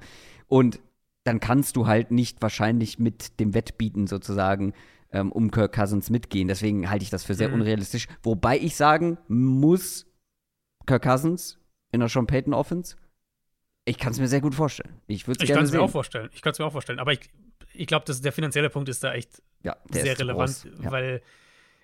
Ich kann mir ein Szenario sogar vorstellen, in dem es irgendwie passiert, dass sie Wilson im Roster behalten, einfach weil sie es sich nicht leisten können, ihn zu entlassen. Ja, lass uns doch mal direkt mit Russell Wilson weitermachen. Wir hatten ihn für später geplant, aber die Situation mit Russell Wilson ist so schwierig, finde ich, Ja, weil ich kann mir auch nicht vorstellen, dass er nochmal für die Broncos aufläuft, auch wenn es da jetzt vielleicht mal wieder ein paar andere Gerüchte gab. Aber das würde ja bedeuten, du musst ihn traden. Wer Ja. tradet aktuell für Russell Wilson? vor allem für diesen Vertrag. Also, wenn du ihn Eben. tradest, Ja, ja, tradest du ja für den Vertrag. Über den Vertrag, also es gibt jetzt äh, Gerüchte auf jeden Fall auch, dass man den Vertrag umstrukturieren möchte. Da muss natürlich auch ein Mhm. Russell Wilson dann mitmachen, aber wenn er sonst halt irgendwie keine richtige Zukunft hat, das könnte halt aber eben auch bedeuten, dass sie ihn cutten müssen. Und das wird halt extrem teuer. Also ich habe was von 39 Millionen, die man ihm eigentlich zahlen muss nächstes Jahr. Äh, Ja. nee, also äh, wenn sie ihn entlassen, also wenn sie ihn traden würden, das ist das Problem mit dem Vertrag aktuell, wenn sie ihn traden würden, Ja, reden wir über 70 Millionen Dollar Dead Cap. Also die Option können wir ja. getrost, glaube ich, also zumindest ja mit dem aktuellen Vertrag. Vielleicht, vielleicht äh, strukturieren sie noch was um. Das würde natürlich dann den, den, den Trade noch weniger attraktiv erstmal machen, weil dann das aufnehmende Team ja mehr bezahlen müsste, sozusagen. Mhm. Ähm, das heißt, ein, ein Trade stand jetzt, so wie es jetzt ist, kann ich mir eigentlich nicht vorstellen. Wenn sie ihn entlassen, dann können sie es nur mit einem Post-June-One-Cut sein, also dass sie den Cap-Hit sozusagen aufteilen. Dann reden wir über 35 Millionen dieses Ah, Jahr, ja. Ja, was genau, das war machbar das, ja. ist, aber dann halt gut 50 Millionen nochmal nächstes Jahr. Das ist teuer.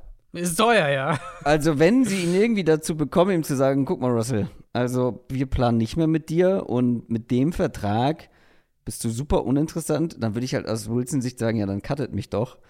Dann würde ich da nicht Mhm. irgendwie zustimmen, den Vertrag umzustrukturieren. Da muss man einfach mal schauen, wie es äh, läuft, aber ja. also er will wahrscheinlich nicht bei den Broncos bleiben, die Broncos wollen auch eine andere Option haben, aber die Ja. Frage ist halt, wer will denn aktuell überhaupt einen Russell Das Wilson? Ist, also meine erste, meine Frage, die ich hatte, war, oder die ich dir gestellt hätte bei Wilson, war: Denkst du, dass er überhaupt Starter ist nächstes Jahr? Also ich könnte mir vorstellen, ah, es gibt für mich so zwei Optionen. Entweder sie entlassen ihn, auf welchem Wege Ja. auch immer, aber sie entlassen ihn, das Ja. Interesse ist super gering und dann wird er vielleicht für irgendein Team so ein, ja fast so ein Baker Mayfield, so ein Schnapper, Mhm. Einjahresdeal, nicht ganz so günstig, das wird nicht möglich sein, aber weißt du, so ein, Ja, So überraschend günstig. Bridge, Bridge Quarterback-mäßig, genau, ja, das habe ich mir auch. genau, und dann wird es so ein Team, was einfach nur darauf lauert. Also klingt jetzt, klingt jetzt wild, aber denk mal länger drüber nach. Angenommen, die Vikings verlängern nicht mit Kirk Cousins. Die Vikings sind das erste Team, was ich mir aufgeschrieben habe. Nee, echt? Ich dachte, das ist ein relativer Hottake von mir. Äh, ich hab, also ich habe Vikings äh, quasi hab mir aufgeschrieben, Vi Vikings Bridge Quarterback, falls Cousins ja, geht. Ja, genau das war auch mein Gedanke, weil wenn das wirklich so kommt und das Interesse ist gering und er so günstig wird, die Mhm. Vikings sind so ein cleveres Team, die dann sagen, ja gut, wenn ihr alle nicht wollt, dann, dann nehmen wir ihn doch. Dann nehmen Ja. wir ihn doch und dann gucken wir mal, ob das funktioniert in unserer Offense. Und ja, dann draften wir vielleicht noch einen. Mal schauen. Mhm. Oder wenn wir nicht die perfekte Option haben, dann warten wir halt noch ein Jahr. Wir haben ja Russell Wilson jetzt für ein Jahr. Sehr, sehr günstig. Können uns um Justin Jefferson und Darisaw und so weiter kümmern. Können vielleicht sogar Daniel Hunter halten. Ja. Ich finde es nicht so doof. Es gibt noch eine andere Option. Ähm, aber Vikings waren auch so meine erste Idee. Also meine ersten beiden Teams waren Vikings und Patriots. Patriots eben in dem äh, Bridge Quarterback-Szenario, das wir vorhin mal Mhm. angesprochen hatten. Wenn die keinen, entweder an drei keinen draften wollen oder einen draften, wo sie sagen, äh, wollen wir nicht gleich starten lassen, weil Russell Offense- Wilson Ja. zu den Patriots. Das geht nicht, Adrian. Du weißt, Ähm, was passiert ist. Du ja. kennst die Historie. Das geht Ja. nicht. Und ich habe auch als Option noch aufgeschrieben, die Raiders. Das ist nämlich meine zweite Option, weil, aber ganz Ja. anders. Ich glaube, das würde ganz anders zustande kommen. Okay. Weil es gibt halt eine Franchise, der ich zutraue, sich selber und Wilson nicht so ganz richtig einzuschätzen. So, dass man denkt, ja, wir waren 8 und 9, Division Zweiter, jetzt holen wir Russell Wilson, Super Bowl Champion Russell Wilson, dann haben wir eine Chance auf die Playoffs. Und wenn ihn unser Division-Konkurrent nicht will, ja, bitte, dann nehmen wir ihn. Und das sind die Raiders. Leider.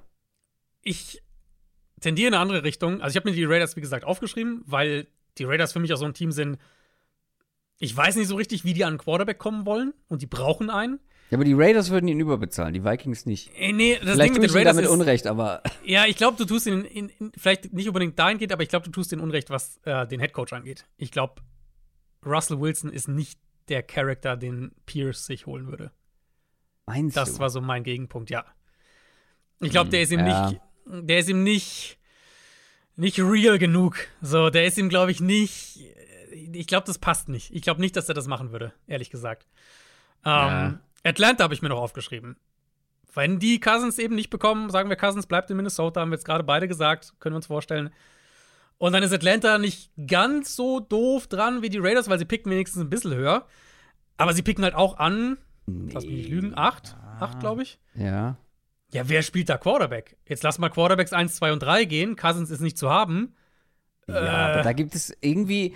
Ich kann mir nicht vorstellen, dass wenn du an 8 pickst, dass du. Also, Russell Wilson wird teurer als so ein paar andere Optionen, finde ich, die vielleicht auch nicht ganz so gut sind. Aber wenn du eh damit planst, einen jungen Quarterback zu holen, Mhm. ich glaube, für Russell Wilson musst du zu viel ausgeben, als dass du dann noch. Nee, nee, aber mein Punkt war ja eher, was, wenn die keinen Jungen kriegen? Ach so. Also, wenn Quarterbacks 1 bis 3 gehen und ihre nächste Quarterback-Grade ist irgendwie in der zweiten Runde oder so, keine Ahnung. Ja. Und die hocken an 8 und haben Desmond Ritter. Also, die Und- werden sich absichern vorher. Aber ich Genau, glaube nicht, dass, es genau. Russell, dass Russell Wilson die Absicherung sein wird. Das ist halt meine Frage. Und das ist ja, das, darauf kommen wir letztlich dann wieder zurück auf die Frage, die ich dir am Anfang gestellt hätte. Was, wenn halt viele Teams ihn nicht als Starter sehen, sondern bestenfalls als Bridge Quarterback? Ja. Dann kriegst du ihn halt vielleicht doch für ein Jahr 13 Millionen oder was, keine Ahnung. Ja. Ja, dann, wie gesagt, dann kommen so Teams wie die Vikings und aus deiner Sicht auch die Falcons mit ins Spiel. Aber ich glaube, dass die Falcons dann eher in eine andere Richtung gehen. Vielleicht. Aber äh, über die Kandidaten sprechen wir gleich noch. Es gibt noch zwei, die klarer tatsächlich Starter sind. Justin Fields natürlich, über den wir jetzt schon mehrfach gesprochen haben. Wir haben ja eben schon über die Frage gesprochen, was machen die Bears mit dem Nummer 1-Pick. Davon wird natürlich auch die Zukunft von Justin Fields abhängen. Und du hast ja auch schon gesagt, wer weiß, wann sie diese Entscheidung treffen und wann dann vielleicht auch Justin Fields getradet wird, wenn sie sich gegen ihn entscheiden. Und also, wo ich ihn sehen will, ist ja mittlerweile bekannt. Das haben wir schon mehrfach thematisiert. Aber du meintest ja mal, es gibt gar nicht so viele Optionen. Und das gilt ja für viele Quarterbacks eigentlich tatsächlich. Ja, und aus unterschiedlichen Gründen, ne? Ja, genau. Also, es sind halt immer unterschiedliche Gründe. Bei Fields, fang du mal an. Was ist für dich, also ich finde, es gibt, wenn du mich jetzt fragst, was sind die offensichtlichen Fits, wo ein Team ein Second Rounder plus X irgendwie hinlegt und ihn als Starter einplant. Welche Teams siehst du da? Naja, also, wo ich ihn sehen möchte und was ich auch für nicht unrealistisch halte, ist ja bekannt, das sind die Steelers. Genau. Ich finde, Pittsburgh ist der beste Fit, Ja. aber Du glaubst halt nicht dran, dass sie es machen und ich, ich glaube nicht dran, dass sie es dieses nicht Investment- unrealistisch. Ich glaube nicht, dass sie dieses Investment halt machen. Ich glaube, es würde super passen, einfach weil, also Arthur Smith und so haben wir alles schon besprochen und Fields halt wirklich so der, Fields wäre so der ideale Level an Quarterback, wo wir sagen, das ist eine legitime Competition für Kenny Pickett und gleichzeitig hat Pickett, wenn Pickett jetzt über sich hinauswächst, hat er auch eine Chance, immer noch selber zu starten. Das wäre irgendwie so das perfekte, ne, das, das, das, das ergibt irgendwie Sinn. Ähm, ich glaube nicht, dass die Steelers das machen. Ich glaube nicht, dass die Steelers das investieren, um einen, eine, eine Quarterback-Competition oder sowas zu haben. Aber sie werden doch eine haben wollen, weil Ja, Mason, weißt du, Mason Rudolph ist Free Agent. Und Ja. sie gehen doch nicht in die nächste Saison wieder mit Kenny Pickett und Mason Rudolph. Nachdem Weißt sie du, Kenny Pickett glaube- gebencht haben. Weißt du, was ich glaube, wen, wen die holen? Na? Ryan Tannehill. Die sind das Ryan Tannehill-Team. Für ein Ja, Jahr, mit Arthur 11 Smith, Millionen. Ja, genau. natürlich. Ja. Viel günstiger, muss keinen Oh, wäre Draftpick das hinlegen. uninspirierend. wäre das uninspirierend, wenn du Justin Fields, der junge Dual Threat, zumindest ansatzweise aufregende Quarterback, zumindest verglichen mit Kenny Pickett Mhm. und Ryan Tannehill. Und auf Ja. der anderen Seite Ryan Tannehill, die ältere Version von Kenny Pickett. Ja, ich habe also ich habe wirklich überlegt, ja, ich bin ja bei dir vom, vom, vom was will ich sehen? Pittsburgh würde ich am liebsten sehen. Ich glaube halt Mm. nicht dran. Ich habe mal, also Fields Vertrag, Also- ist vielleicht auch ein Punkt hier noch. Ja, Ja. sag ruhig zuerst. Nee, nee, nee, mach, mach mal erstmal den Vertrag, dann können wir über andere Teams sprechen. Genau, also Fields Vertrag ist ja so, dass er eigentlich eine gute Übergangslösung sein kann für zwei Jahre. Er hat noch ein Jahr Rookie-Vertrag. Ähm, da würde das Team, das für ihn tradet, einen sehr, sehr günstigen Capit für 2024 erstmal übernehmen. Das sind, glaube ich, gut 3 Millionen Dollar. Und die 50-Year-Option für 2025, die ja jetzt seit ein paar Jahren komplett garantiert ist, die beläuft sich auf ungefähr äh, 25 Millionen bei Justin Fields. Also, wenn wir das aus Teamperspektive mal so betrachten, wenn du es als Zwei-Jahres-Investment erstmal siehst, dann reden wir über zwei Jahre und ungefähr 28 Millionen Dollar, also 14 pro Jahr. Ist, äh, für einen Bridge-Quarterback mit Upside, glaube ich, ist okay. Also der, klar, diese Option muss noch gezogen werden. Deadline dafür ist aber der 2. Mai. Also selbst wenn der Trade erst beim Draft passiert, ist das immer noch kein Problem. Ähm, das finde ich ist ein Punkt, wo man sagen kann, das macht ihn halt vielleicht dann doch wieder für ein paar Teams attraktiv, die im Draft leer ausgehen. Weil Fields halt mit dem, mit diesem Paket, zwei Jahre, 14, Mhm. ungefähr 14, 15 pro Jahr, ist okay als Bridge-Option und vielleicht kriegst du ja mehr noch aus ihm raus. Ja, ich überlege die ganze Zeit, so welche Teams könnten da tatsächlich interessiert sein. Ich wüsste, also zum Beispiel über die Patriots muss man, glaube ich, sprechen. Patriots habe ich auch, ja. Das Ding ist aber, warum sollten die Patriots dann das tun, wenn sie an drei ja auch die Wahl hätten? Warum sollten sie einen anderen Das- Pick investieren? Ja, gut, um das wäre das Szenario für mich, wo ich dann, wo der Trade dann wirklich auch erst am Draft Day passiert. So, lass die Patriots, also wiss, vielleicht für die, die jetzt nicht so in den Draft-Dingern drin sind. Teams haben ja, gerade im Vorfeld der ersten Runde, haben ja diverse Trades schon mal so vorgefühlt. Ja. Also, wenn du GM bist von dem Team, was an drei pickt, dann hast du schon mal mit zwei telefoniert und mit vier und mit acht und mit zwölf und diesen ganzen Teams. Und es gibt so lose Ideen für Manchmal gibt es ja auch schon relativ konkrete konkrete Vereinbarungen. Sachen. Wenn das und das Genau. passiert, dann machen wir den und den. Genau, genau. Also das, das, so Parameter werden da schon oft in den, jetzt in den nächsten Wochen wird das passieren.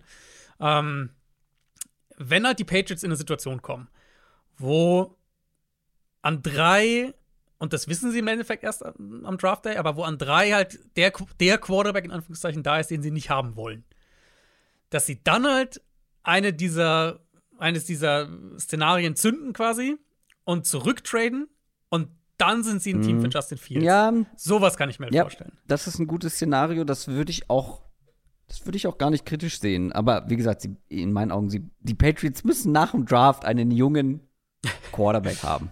Das Ja. ist, ich glaube, das ist so die Kern, Ja. die Kernaussage.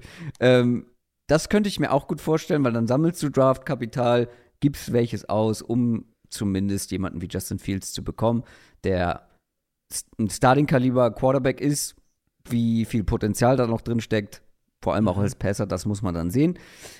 Ähm, aber ansonsten, Washington wird an zwei jemanden nehmen. Warum sollten Ja. die das anders lösen?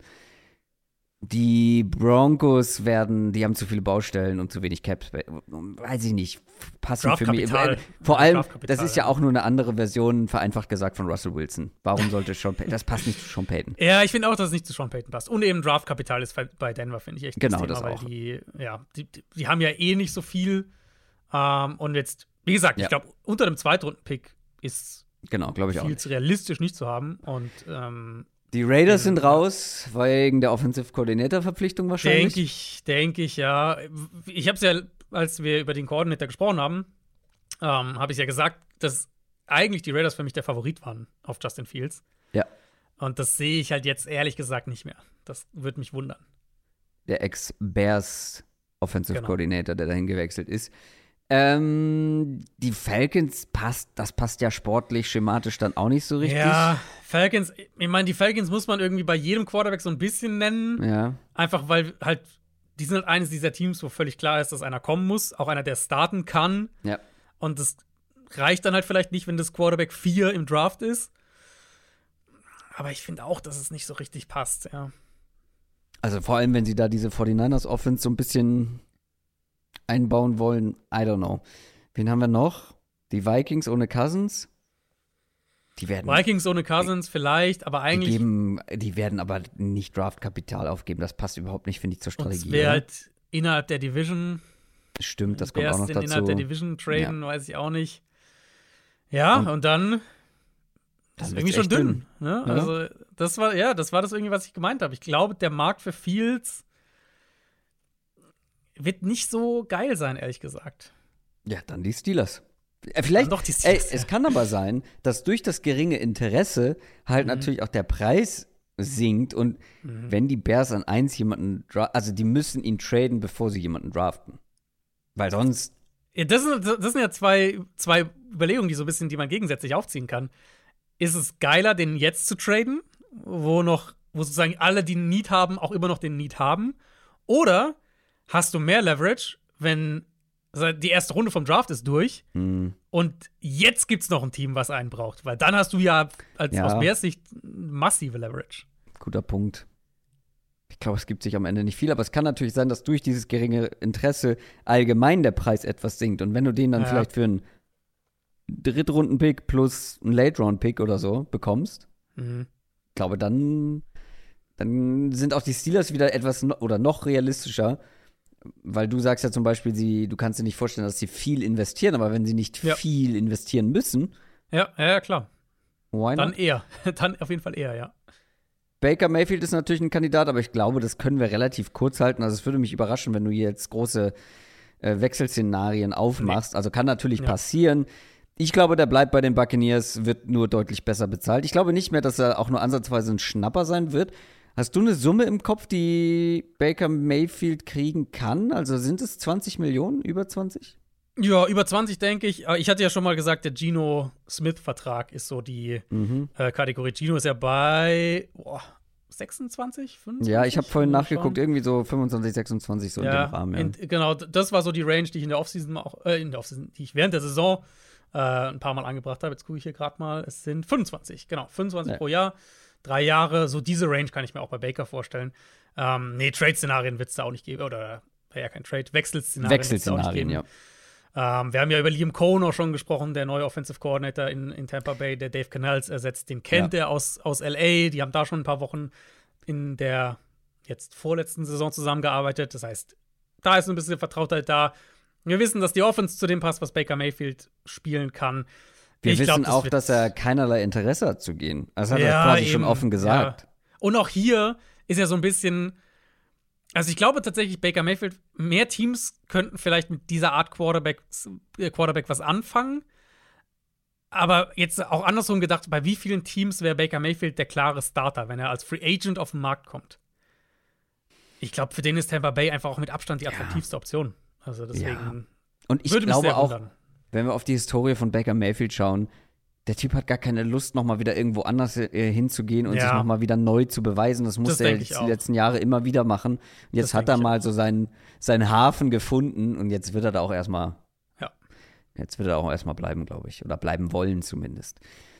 Dann haben wir so einige Kandidaten, die, die man, glaube ich, so in diese Kategorie Borderline Starting Quarterback, Top Backup Quarterback zusammenfassen kann. Wir haben schon über Ryan Tannehill gesprochen. Wir müssen über Jimmy Garoppolo sprechen. Jacoby Brissett hat sich gut verkauft. Gardner Minshew hat sich sehr gut verkauft jetzt bei den Colts.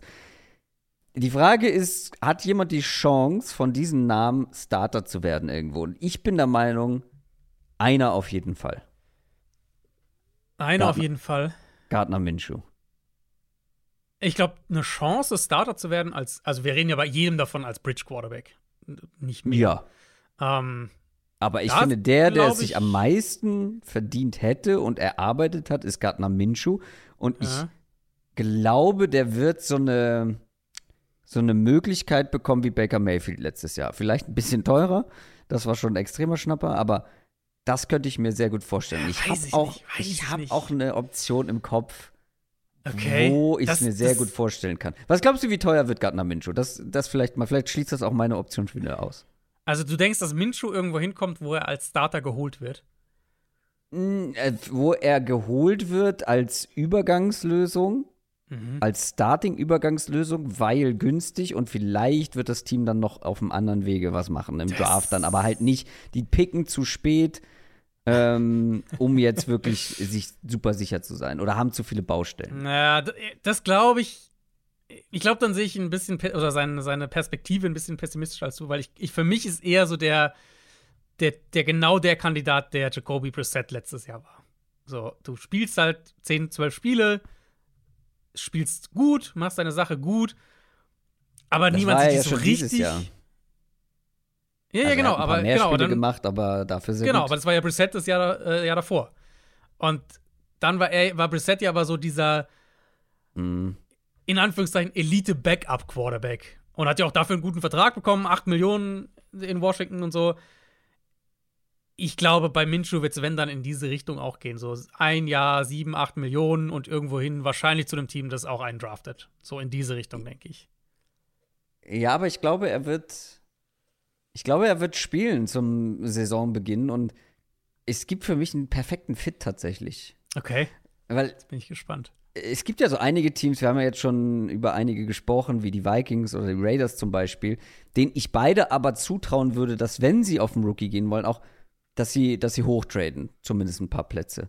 Es gibt mhm. aber ein Team, was in einer ähnlichen Range pickt, wo wir beide nicht glauben, weil sie einfach auch das Kapital nicht haben, dass sie hochtraden. Und dann sitzen die an 12 und mm. gucken da drauf und sagen, ja gut, wen kriegen wir dann noch? Vor allem, mhm. wenn dann irgendwie die Raiders vor uns traden, ja, okay. die ja. Vikings vor uns einen picken. Und wenn die sich von ihrem Quarterback trennen, was wir gerade besprochen haben, die haben grundsätzlich schon nicht so viel Spielraum, wenig Cap Space. Wenn sie sich von Russell Wilson trennen, noch mehr. Und da sind die Denver Broncos. Und dann mhm. überlegt ihr ja, nochmal, wie gut wäre der sportliche Fit mit Gardner Minshew und Sean Payton. Quasi Drew Brees Light, meinst du? 100 Prozent. Uh, das wäre ja, okay. perfekt. Weil, okay, die, kann ich weil die müssen ja irgendwas machen. Die müssen ja, ja irgendwas machen, ja. wenn sie Russell Wilson nicht mehr haben. Und Gardner Minshew wird günstig genug sein, hat aber die Qualität, um erstmal mhm. zu starten. Dann lass die an zwölf jemanden nehmen. Oder sie nehmen in der zweiten Runde jemanden ähm, und warten dann erstmal ein bisschen. Keine Ahnung. Aber irgendwen müssen sie ja da haben, der zumindest, zumindest das Potenzial hat, starten zu können. Ja. Ja, finde ich nicht schlecht. Ich, ich glaube noch nicht so richtig dran, aber finde ich, also ich finde es ein faires Szenario. Aber was glaubst was du denn, was die, hast? wenn die sich von Russell Wilson trennen, was machen die denn dann? Auf ihren Nummer 12 Pick hoffen? Äh, wenn die sich von Russell Wilson trennen, dann haben sie ja immer noch, äh, haben die doch immer noch edel Backup Jared Stidham. Und dann startet der halt die ersten fünf Spiele. ja, okay. Nein, aber ich, ich, kann ich mir schon vorstellen, dass die, die sind auch ein Team, was vielleicht Preset holen würde. In, in dem Szenario, im gleichen, in der gleichen Richtung. Ähm, ich glaube, Tannehill ist derjenige, wo ich am ehesten denke, dass der als, als auch als reine Bridge-Option, gleiches Szenario, Team draftet einen oder entwickelt einen und du brauchst aber halt einen Veteran, der vielleicht ein paar Spiele erstmal noch macht. Patriots haben wir vorhin schon ins Rennen geworfen, Steelers habe ich jetzt gerade ins Rennen geworfen. Ähm, mhm. Ich glaube, Tannehill hat eine realistische Chance. Garoppolo ist natürlich kein Free Agent, aber wir gehen alle davon aus, dass die Raiders sich von ihm trennen werden. Da ja. gibt es auch finanzielle Gründe, wenn Garoppolo am fünften Tag des neuen Liga-Jahres, also fünf Tage nachdem die Free Agency begonnen hat, noch im Kader steht, bekommt er nochmal 11,25 Millionen Dollar Roster, äh, Roster-Bonus. Das kann ich, können wir sicher sein, dass er die nicht kriegen wird in Las Vegas. Das heißt, da wird vorher was passieren und ich denke, das ist auch so jemand, der, ähm, ja, Atlanta, Garoppolo für, für ein Jahr nach Atlanta in dieser Offense wenn die sonst keine Alternative sehen, ja. kann ich mir vorstellen. Ja. Es sind auf jeden Fall genug Quarterbacks da, äh, beziehungsweise es gibt genug offene Möglichkeiten und genug Quarterbacks, die dann so eine Bridge-Lösung erstmal sind oder mhm. starten dann so vier Spiele, bis dann äh, Erstrunden-Quarterback rein muss. Also gibt es einige. Ich frage mich, was die Giants halt machen. Ja, die Giants sind halt echt mit dem mit dem Daniel Jones-Vertrag haben die sich halt schon ein ordentliches Ei gelegt. Weil, weil die holen sich ja niemanden von denen. Also nee. ein Garoppolo, Mensch, weil das ist, ja das, das ist ja das Gleiche, nur anders. Und draften, draften die ein? Schon wieder? Die, sind die picken sechs. halt an sechs. Die picken an sechs. Ja. Wir kommen ja gleich zur nächsten Frage. Eigentlich können, wir die, eigentlich können wir die nächste Frage doch damit gleich mit reinnehmen. Ja, sehr gut. Weil das ist ja eigentlich die ideale Überleitung. Äh, ich glaube nicht, dass sie einen draften. Aber Lisa, sag erst mal die Frage. Die Frage, die wir vorbereitet haben, ist: Wer pickt einen Quarterback in Runde 1 des kommenden Drafts? Wir haben jetzt die ganzen Teams besprochen. Wir haben philosophiert, was könnten die machen? Aber welche dieser Teams, wo glauben wir, welche Teams picken dann wirklich letztendlich auch einen Quarterback in Runde 1? Nicht später im Draft, sondern Runde ja. 1. Die Bears, sind wir uns einig, die picken ja. einen an 1. Washington würde mich sehr überraschen, wenn die keinen Quarterback an zwei ja. picken. Dann ist es ja bei den Patriots ein schwieriges Thema. Lass uns die mal noch mal ausklammern, mhm. haben wir ja schon drüber gesprochen. Mhm. Aber wer denn dann noch? Vikings, ich habe vier Teams. Raiders? Ich habe vier Teams, bei denen ich, Stand ich auch. jetzt äh, sozusagen die Hand ins Feuer legen würde. Das ist natürlich mit, mit einem Sternchen dahinter, weil wir auf die Free Agency warten müssen, ist klar. Ähm, die vier Teams für mich sind Chicago, Washington, Denver, Raiders. Das sind die vier Teams für mich, weil ja. Denver, ja. haben wir jetzt drüber gesprochen, die werden nicht, also wenn dann eine Übergangslösung holen, die müssen erstmal aus dem Wilson-Vertrag rauskommen, vielleicht kommen sie gar nicht raus. Die, für mich der klarste Draft-Kandidat außerhalb dieser ersten beiden. Ähm, und die Raiders, Raiders sind für mich. Ganz kurz, der, ganz kurz, wenn ja. ich da nochmal einhaken darf. Ja. Wenn die Broncos eh erstmal eine Übergangslösung holen, Glaubst du wirklich, ja. dass sie nicht dann in Runde 2 oder so jemanden? Ich glaube nicht, dass sie, äh, sagen wir so, die Broncos haben gar keinen Zweitrunden-Pick. Also das kann ja, gut, das, ja, das macht das Ganze schwierig, das gebe ich zu. Ja, das ist ja Teil des Problems in, in Denver. Ja. Ähm, ich glaube, Sean Oder Payton dass die halt runtergehen und sich Draftkapital holen. Ich glaube, Sean Payton will halt seinen Quarterback irgendwie und, und das. Mhm. Also für mich wird Pick 12 jetzt erstmal in Mock Drafts ein Quarterback sein. Mal mhm. gucken. Mhm.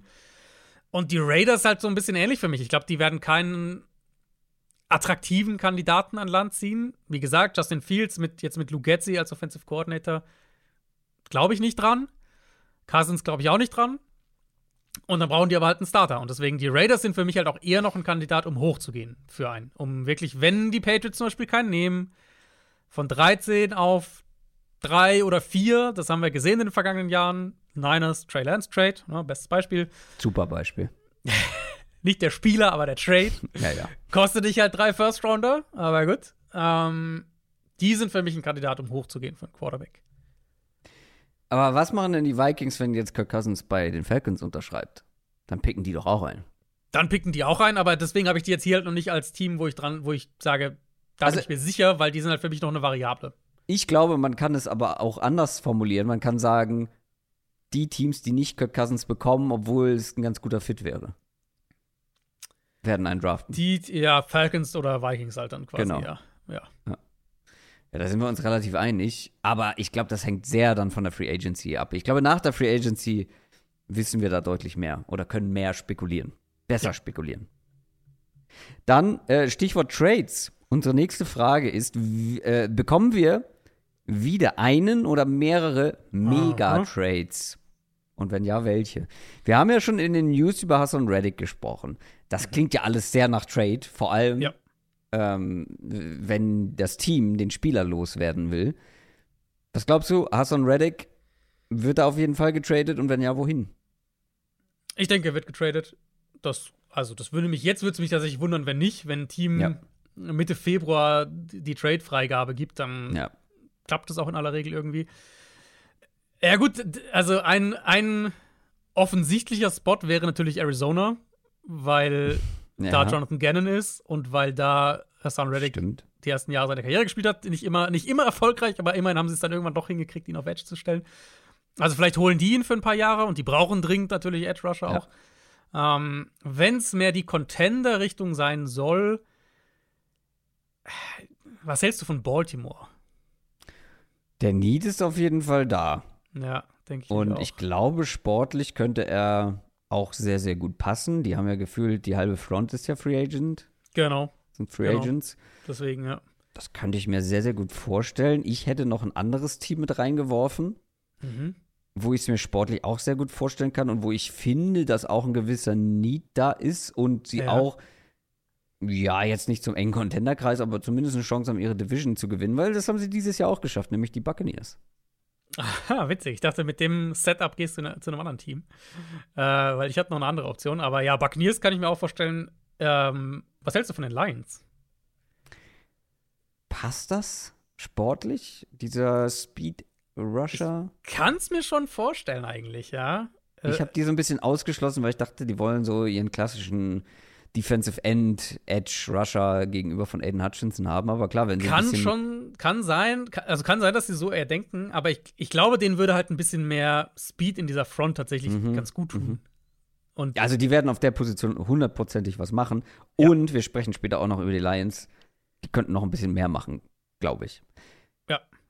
Dann, äh, ja, Justin Fields ist einer, den Fields, haben wir, klar, schon, ja. haben wir schon mehrfach Da, thematisiert. also da habe ich nur einen, einen, also jetzt, wenn wir Fields Teams haben wir jetzt, glaube ich, genug gesagt, aber Ja. ähm, siehst du irgendeinen dieser Blockbuster-Quarterback-Trades? Weil das war ja die letzten Jahre Aaron Rodgers, Matt Stafford, so. Wir hatten ja das ja jetzt die letzten Jahre immer wieder mal. Russell Wilson natürlich auch, Sean Watson.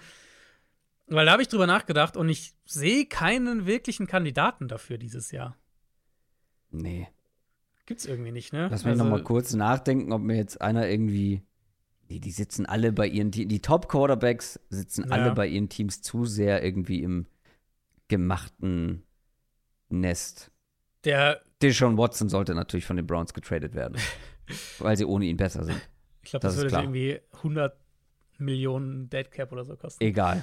Ähm, ich glaube, der spannendste, qualitativ, der, also Fields gehen wir jetzt alle davon aus. Garoppolo ist einer, der gecuttet wahrscheinlich wird, schätze ich mal. Ich glaube nicht, dass der getradet wird.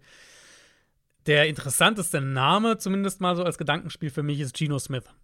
Weil, falls der neue Coaching-Staff halt sagt, wir wollen in eine andere Mhm. Richtung gehen, oder wir draften ein oder was auch immer, das wäre so für mich am ehesten derjenige, wenn wir jetzt sagen, welche Quarterbacks könnten getradet werden und könnten direkt halt einen großen Impact auf die Saison insgesamt haben. Das wäre Gino für mich. Ich glaube nicht ja, dran. Ist halt noch weit weg vom Aaron Rodgers. Blockbuster-Level. Sehr Ja. weit. Deswegen, ja. Lass uns über andere potenzielle, richtige Blockbuster sprechen. Mhm. Ich finde, der größte, der so ein bisschen heraussticht, ist der von Dix für mich. Weil da glaube ich tatsächlich wirklich dran, dass das passieren könnte. Weil der wirkt schon lange jetzt nicht mehr happy in Buffalo. Die Bills haben extreme Cap-Space-Probleme.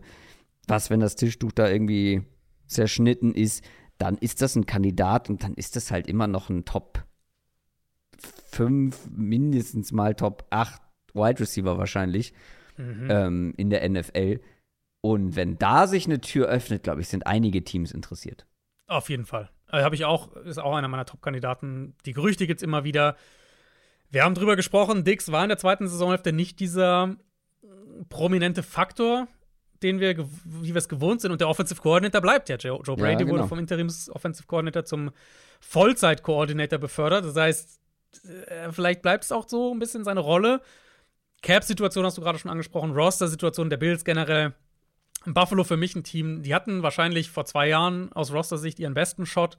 Jetzt diese Saison hat es ja schon echt einen Kraftakt dann hinten raus gebraucht, um überhaupt in die Playoffs zu kommen. Sind stand jetzt 51 Millionen über dem Cap.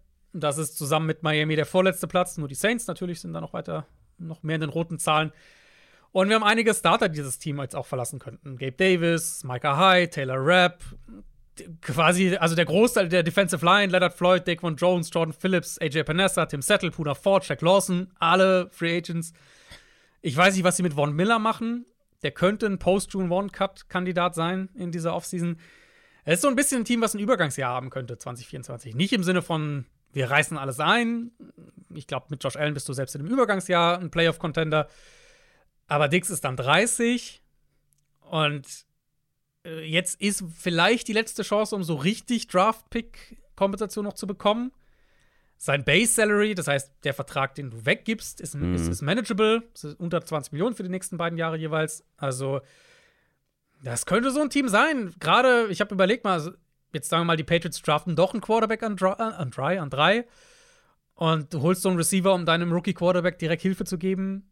Oder, was ich spannend fände, die Colts. Colts haben massig Cap Space, haben den günstigen Quarterback.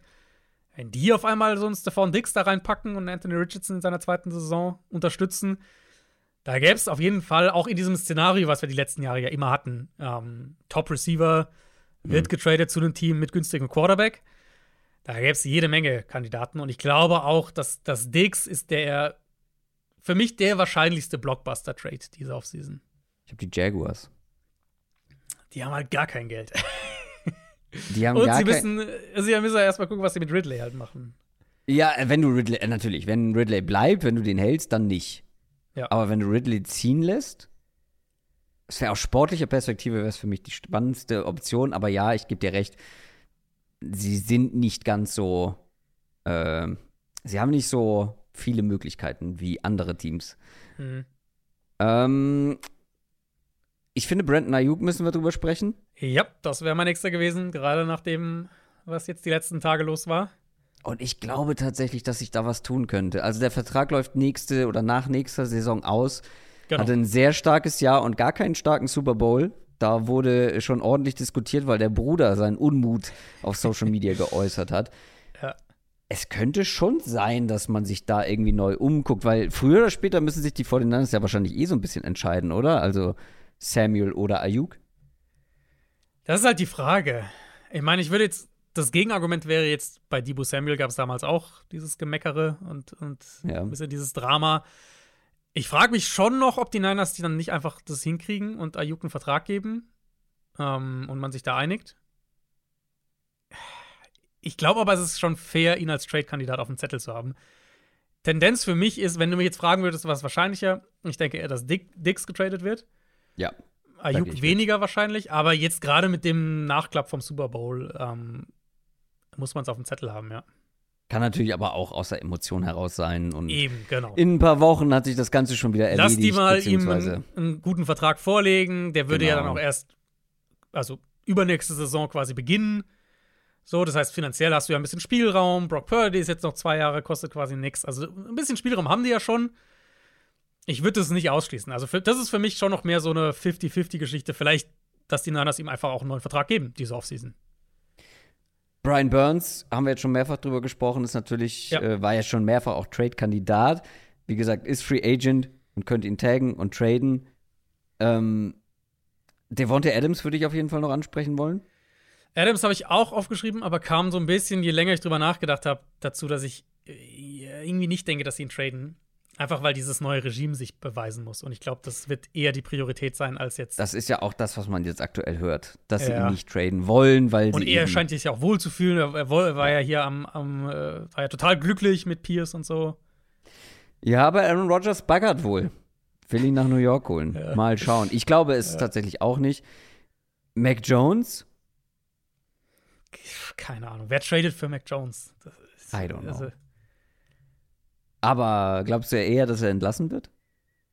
Ich frage mich, ob das so eine Situation wird wie äh, so ein bisschen wie Zach Wilson letztes Jahr, wo halt du behältst ihn halt noch mal ein Jahr. Lame Duck mäßig. Ja, und hoffst, dass er nicht spielen muss. Ja. Aber ich könnte mir auch vorstellen, dass sie ihn einfach entlassen. Also ich, ich, ich wüsste nicht, wer für Mac Jones traden soll.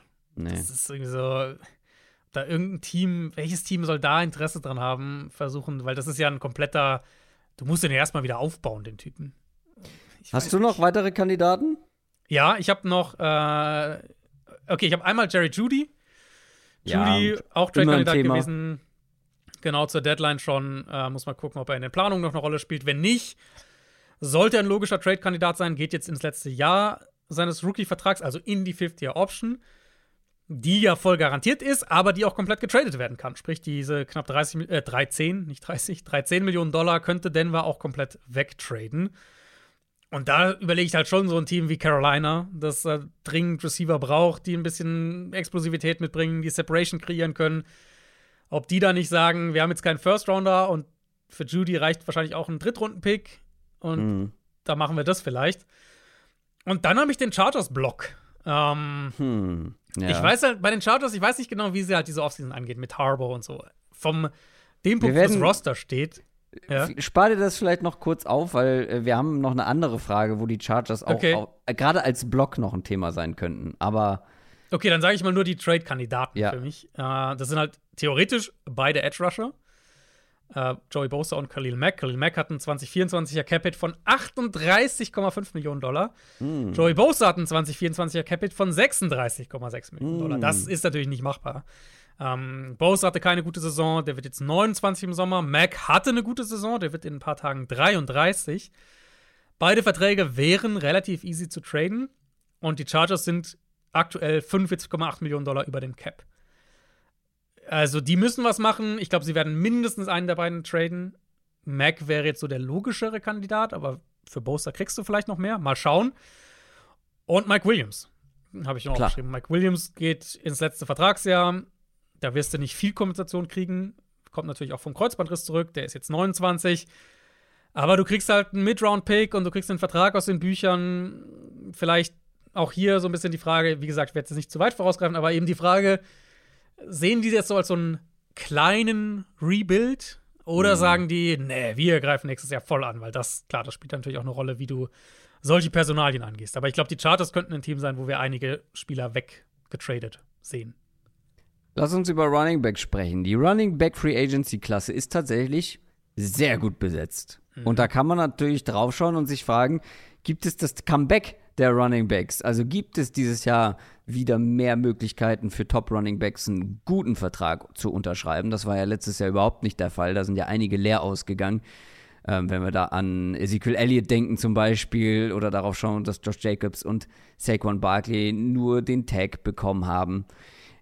Jetzt gibt es wirklich viele Kandidaten. Also wir können ja mal durchgehen. Derrick Henry, Josh Jacobs, Tony Pollard, Saquon Barkley, Austin Eckler, noch jemand, der für einen mhm. Chargers-Umbruch stehen kann. Ja wen nehmen wir noch mit rein? Elliott mal wieder, DeAndre Swift, DeAndre Clyde Swift. Edwards Hilaire, ehemaliger First Round Pick. Devin Singletary. Singletary.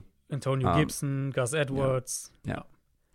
Also, das ist ein richtig guter Markt, was ähm, Runningbacks angeht. Und es kann natürlich auch ein etwas besserer Markt für Runningbacks generell werden, weil im Draft diesmal ja. wohl nicht so die Alternativen da sind.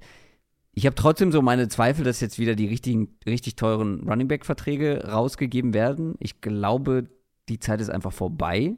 Mhm. Aber lass uns mal, lass uns mal ein bisschen rumspinnen, wo die Top-Namen hingehen könnten. Und wenn ich Top-Namen sage, meine ich Henry, Jacobs, Barkley, Ja. Pollard, Eckler. Ich würde einen Punkt, vielleicht bevor wir zu den einzelnen Ja. Namen kommen, ähm, einfach nur für diese Storyline generell, weil ich glaube, es wird eine Storyline dahingehend sein, dass jetzt nicht ein Einzelner irgendwie einen Mega-Vertrag kriegt oder sowas. Das, das erwarte ich nicht. Aber was ich mir vorstellen kann, ist, dass es generell wieder mehr Interesse an diesen Spielern gibt. Also, dass der Markt einfach für diese Spieler grundsätzlich ein bisschen robuster wird. Und das wäre ja schon eine ziemliche Veränderung für diese Position. Unter anderem eben die Draft-Sache, klar, aber halt, weil wir in dieser Saison auch bei mehreren Teams dann diesen Effekt schon gesehen haben von guten Running Backs auf die Offense. Wir haben, klar, McCaffrey ist natürlich das extremste Beispiel, aber nehmt Kyron Williams bei den Rams, nehmt Devon A-Chain bei den Dolphins, Keaton Mitchell bei den Ravens. Wir haben über James Conner gesprochen in der Award Show bei den Cardinals, Aaron Jones bei den Packers. Also da kann man echt einige Beispiele finden. Deswegen frage ich mich so ein bisschen, ob, das, ob, ob Teams, die, ähm, wenn sie diese Saison analysieren und ihre Schlussfolgerungen ziehen und dann Richtung Offseason denken und so, ob die nicht dann vielleicht doch nach einem Upgrade auf der Position suchen, was immer noch preislich im Rahmen sein wird, aber halt, dass der, der grundsätzliche Markt einfach auf der Position wieder ein kleines bisschen stabiler wird. Das ist, denke ich, so ein bisschen die Ja. übergreifende Storyline. Und dann können wir jetzt mal über die einzelnen Kandidaten sprechen. Derrick Henry. Dallas Cowboys. Dallas es Cowboys, ist ja. zu gut, es ist zu gut. so, genau. Komm, sind wir ehrlich, Ja. wollen wir alle sehen. Das wäre so ein nices Match einfach. Mhm. Ich meine, wir haben gemerkt, dass Pollard alleine es wohl nicht ist. Der ist jetzt sowieso auch selber Free Agent. Hängt natürlich ein bisschen vom Preis ab, aber ich glaube, Derrick Henry bei den Cowboys wäre schon, wär schon einfach gut. Ja, ist auch, ist auch meine Option. Die Prediction hatte ich auch schon irgendwie vor, Ja, vor ein paar Wochen da haben wir schon mal drüber gesprochen, Ja. ja. Alternative für mich wäre, was ich interessant fände, Miami. So als Gegensatz zu diesem ganzen Speed, den die haben, so ein Boah. Brecher, sowas. Mhm. Ich glaube nicht dran. Dafür Ähm, ist er auch zu teuer, glaube ich. Ja, wahrscheinlich. Wahrscheinlich. Also Dallas ist schon so, die, die, das wäre schon so der logischste Fit. Äh, Josh Jacobs würde ich mal als nächstes machen, weil für mich ist das, ähm, also Derrick Henry ist der größte Mhm. Kandidat, so was so Reputation und so weiter angeht, aber Josh Jacobs ist für mich der Top-Kandidat in dieser Klasse, weil der ist gerade mal 25 und einfach ein richtig Ja. guter Running Back. Ja, ja. Ich glaube, die halten den. Ist auch meine Tendenz, ja. Ich glaube auch, dass sie ihn behalten. Ich glaube, äh, die halten den und trotzdem fände ich es gar nicht schlecht, wenn wir ihn woanders sehen. Ich, äh, ich habe sogar noch mal geguckt, ähm, also als ähm, Antonio Pierce reinkam, die ersten zwei Spiele, da hat Josh Jacobs 26 und 27 Carries bekommen. Das waren die meisten in dieser Saison. Ja. Also ich glaube, der setzt halt sehr auf einen Josh Jacobs, deswegen gehe ich halt davon aus, dass er bleibt. Ich fände es aber spannend, wenn wir ihn bei den Bears sehen nächstes Jahr. Ah, witzig. Ich habe ich hab, äh, Saquon Barkley bei den Bears.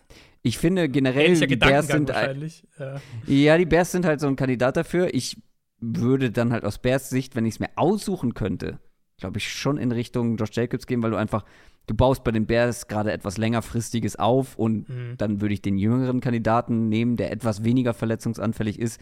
Die haben Cap Space genug. Khalil Herbert, Deontay Foreman und Roshan Johnson, die sind alle nett, aber ich glaube niemand, also Josh Jacobs ist zu allen ein Upgrade und Ja, ich glaube gerade ja, mit einem Khalil Herbert so Ta im Tandem Mhm. Roshan Johnson für die, für die ganz dreckigen Yards, das wäre ein richtig gutes Trio.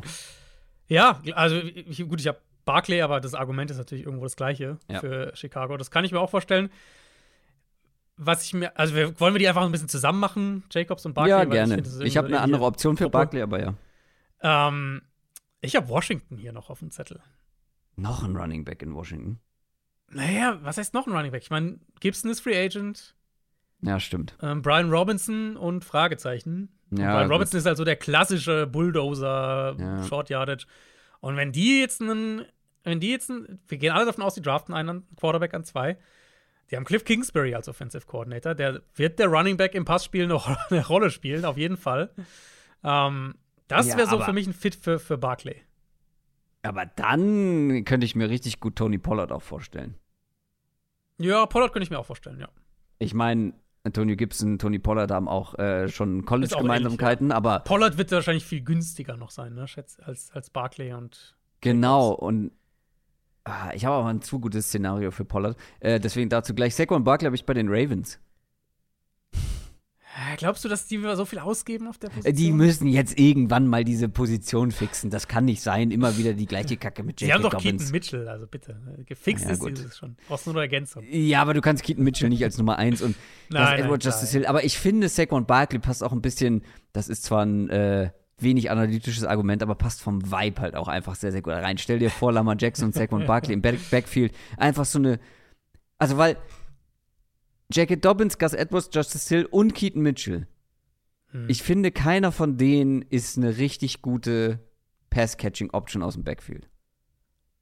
Ja, Mitchell, Und- also gut, Mitchell mit den Screens und so natürlich schon, aber jetzt nicht im Sinne von, wenn du wirklich ins Spread gehen willst. Genau, also ja, der kann auch Bälle fangen und dann äh, viele Yards nach dem Catch machen, aber der ist ja keiner, der wirklich so eine, Ja. der, der ganz sichere Hände hat, würde ich behaupten. Und da fände ich es einfach ein gutes Match aus sportlicher und äh, ich weiß nicht, wie man es sonst nennen will, aber einfach, äh, ja, ein gutes Match könnte ich mir sehr gut vorstellen. Wen hast du bei Pollard? Wen Pollard habe ich die Texans, wenn Ja, er nicht bei den spannend. Cowboys bleibt. Pollard wird halt, ich glaube, Pollard wird, wird einen Prove-It Einjahresvertrag unterschreiben. Der hat halt immer noch mit der Verletzung zu kämpfen. Er hat ja auch Mhm. selber darüber gesprochen nach der Saison, dass ihn das eine Weile lang noch echt beeinträchtigt hat, bis so letztes Saisondrittel oder so. Ähm, und das ist natürlich blöd gelaufen für ihn, keine Frage. Ich meine, er hat immer den Franchise-Tag bekommen, da die 10 Millionen hat er sicher. Äh, ich glaube, der wird halt eher einen günstigen Einjahresvertrag unterschreiben, wo Barkley und Jacobs wahrscheinlich eher zwei, nein, nicht zwei, eher drei Jahre oder sowas dann machen. Ähm, deswegen habe ich für Pollard auch als Option die Eagles auf dem Zettel. Die Eagles Ja. haben ja keinen, also die Eagles, der einzige Running Back, der unter Vertrag steht, ist Kenneth Gainwell. Die anderen sind alle Free Agent.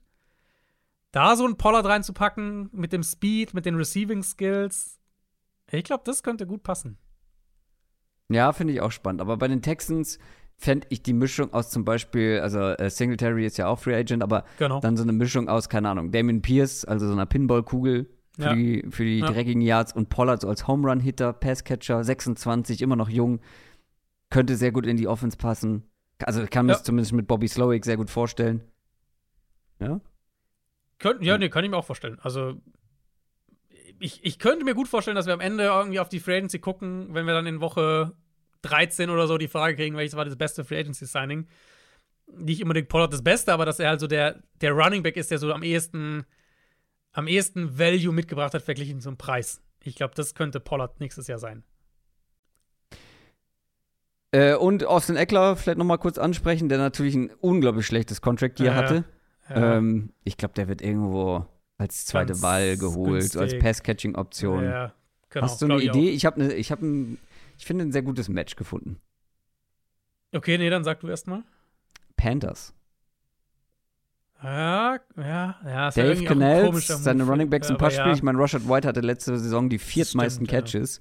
das Die brauchen jemanden, der Erfahrung bringt in diese Offense, der Mhm. sichere, eine sichere Checkdown-Option ist und halt nicht die Nummer 1 sein muss. Ähm, und dann gucken wir mal, wie die Panthers das dann aufteilen. Aber da könnte ich es mir ganz gut vorstellen. Fände ich einen guten Fit und vielleicht auch eine gute Möglichkeit, sich dann irgendwie nochmal zu beweisen.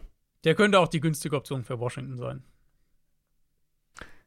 Ja, stimmt. So, klar. für diese Rolle halt auch. Aber ich glaube auch, Eckler wird, glaube ich, nirgends hingehen als Starter oder sowas. Das glaube ich nicht. Äh, dann lassen wir mal ein bisschen auf die Tube drücken. Wir haben schon eineinhalb Stunden gequatscht hier wieder und wir haben noch zwei Fragen zu klären. Welche Teams gehen jetzt all in in dieser Offseason? Ich habe hier drei Teams aufgeschrieben. Ich habe zwei. Da werden sich bestimmt welche überschneiden. Kann ich davon ausgehen, dass du die Packers mit dabei hast? Nein. Weil die Wie? Packers nie all in gehen. Ich glaube es bei den, also glaube ich wirklich, die Packers werden ihre zwei Was, okay, dann müssen wir jetzt aber mal die Definitionsfrage stellen. Was bedeutet all in? All in für mich heißt, dass du Miami-Style. Ah, das ist natürlich die extremste Variante, aber dass du halt wirklich gezielt Chips in die Mitte schiebst, um halt irgendwie jetzt ein Fenster für die nächsten zwei, drei Jahre aufzumachen. Und das, ist glaubst halt, du nicht, dass die nee. Packers das machen? Nee, glaube ich nicht. Okay. Was wären denn Moves für dich, die die Packers machen würden, um das zu machen? Also, äh, John Love für vielleicht etwas zu viel. Also, John Love sehr viel Geld geben. Ja, okay, aber das ist für mich nicht unbedingt All-In, weil der ist, also der ist ja schon da. Den holst du ja nicht neu. All-In ist für Äh. mich irgendwie, du holst schon auch. Ja, und zwei, die Defense Stars. umkrempeln. Und auch Okay. da vielleicht ein bisschen äh, Kapital lassen. Ja, das glaube ich nicht. Ich glaube, die Packers werden irgendwie einen Safety draften und nochmal einen Corner oder so draften und äh, vielleicht holen Ja, sie Gott. irgendeinen Veteran, aber das aber halt eher was in der dritten Free Agency Welle. Ja, glaube ich, also glaube ich nicht dran. Ich, ich, so positiv ich bei den Packers bin, was den Outlook angeht, dass die All-In gehen, das glaube ich nicht. Wen hast du denn? Houston ist für mich das Ja. klare, das- der klare Kandidat. Ja, ähm, junges. Team, das allem Anschein nach seinen vergangenen Draft komplett herausragend gepickt hat. Ja. Und plötzlich ein Fundament hat mit, mit wirklich jungen Spielern, Stars, angehenden Stars, vor allem halt auf eigentlich äh, fast allen Premium-Positionen. Also du hast Mhm. CJ Stroud natürlich, du hast Tank Dell und Nico Collins, Receiver, Collins auch noch ein Jahr Rookie-Vertrag, Will Anderson für den Edge Rush, Derek Stingley, also Nummer 1 Corner, alle noch auf ihren Rookie-Verträgen, plus sie haben dann halt diese Stabilität der Offensive Line, da mit, mit Veterans halt, Tunsil, Howard, Jack Mason und sie haben knapp 60 Millionen Dollar Cap Space.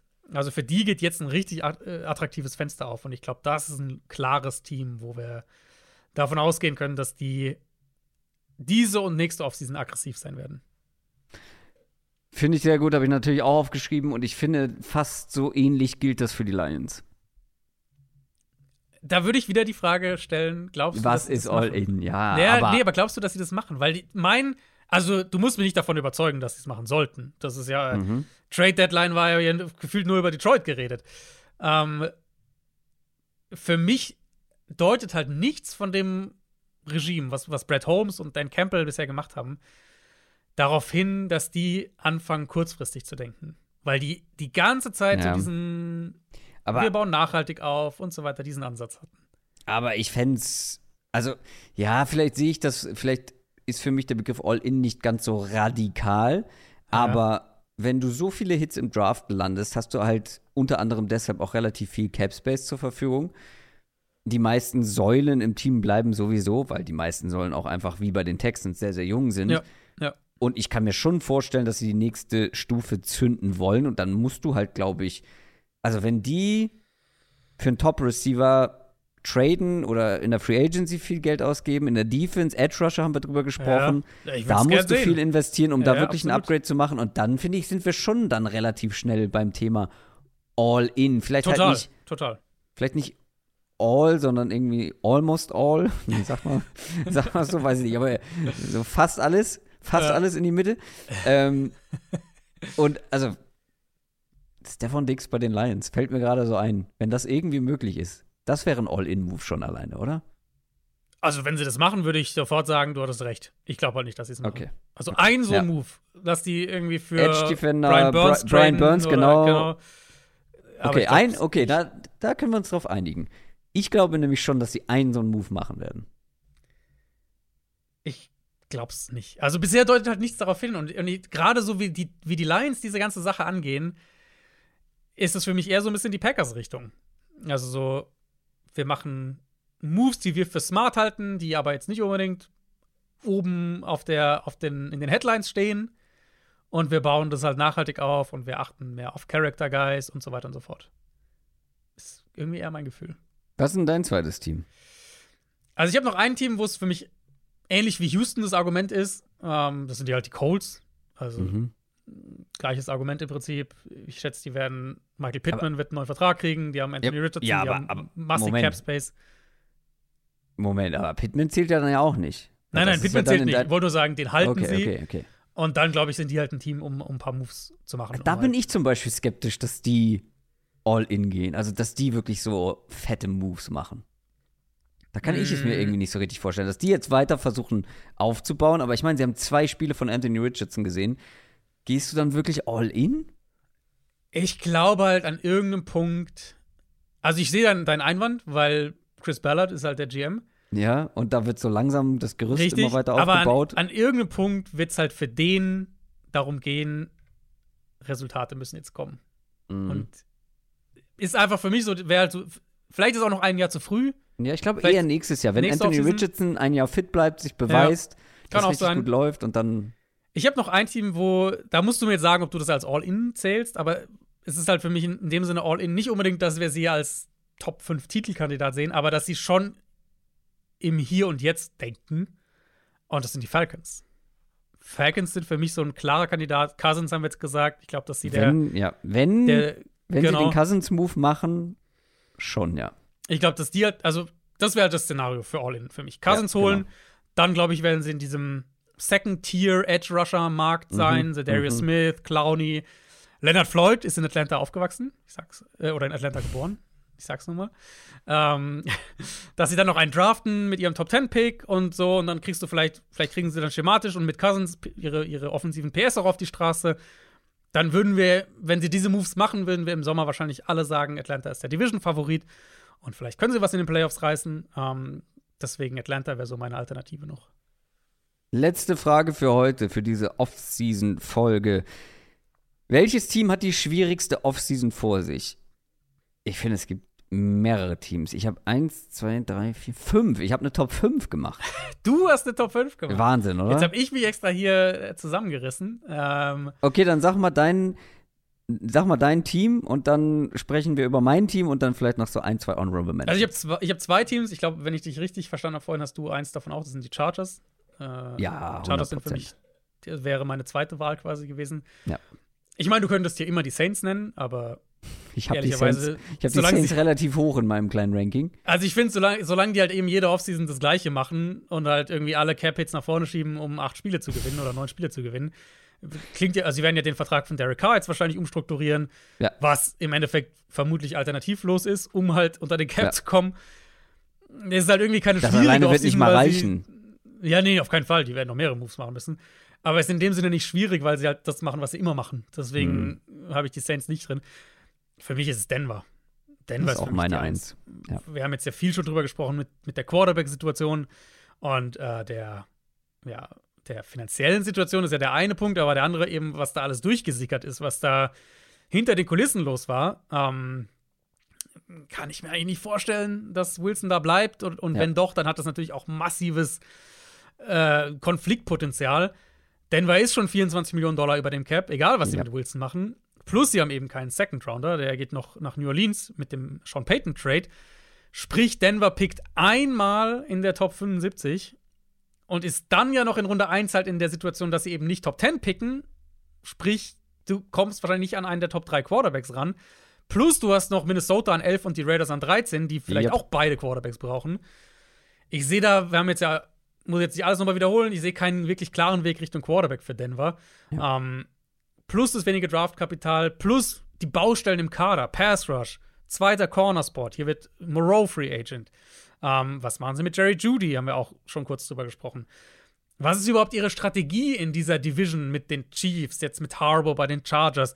Ich glaube nicht, dass Sean Payton einen bewussten Rebuild einleiten wird. Das kann ich mir nicht vorstellen. Ich glaube, gerade mit, mit Harbour in der Division ist die Motivation noch mal größer, jetzt da nicht irgendwie unterzugehen. Also, Ja. ich finde, Denver ist schon mit, mit Abstand die Nummer eins hier. Ja. Kann ich nichts weiter hinzufügen, sind genau die gleichen Punkte, die ich mir auf, auch aufgeschrieben habe. Mhm. Das wird eine sehr herausfordernde Offseason. Ich kann ja noch ein, zwei andere Teams nennen. Ich habe die Bills noch ganz weit oben. Weil ich finde, die Ja. Bills sind nicht da, Ja. wo man sein müsste, qualitativ mit diesem Quarterback und in dieser Situation. Man müsste im Win-Now sein, aber dafür, finde ich, sieht der Kader nur bedingt nach Win-Now aus.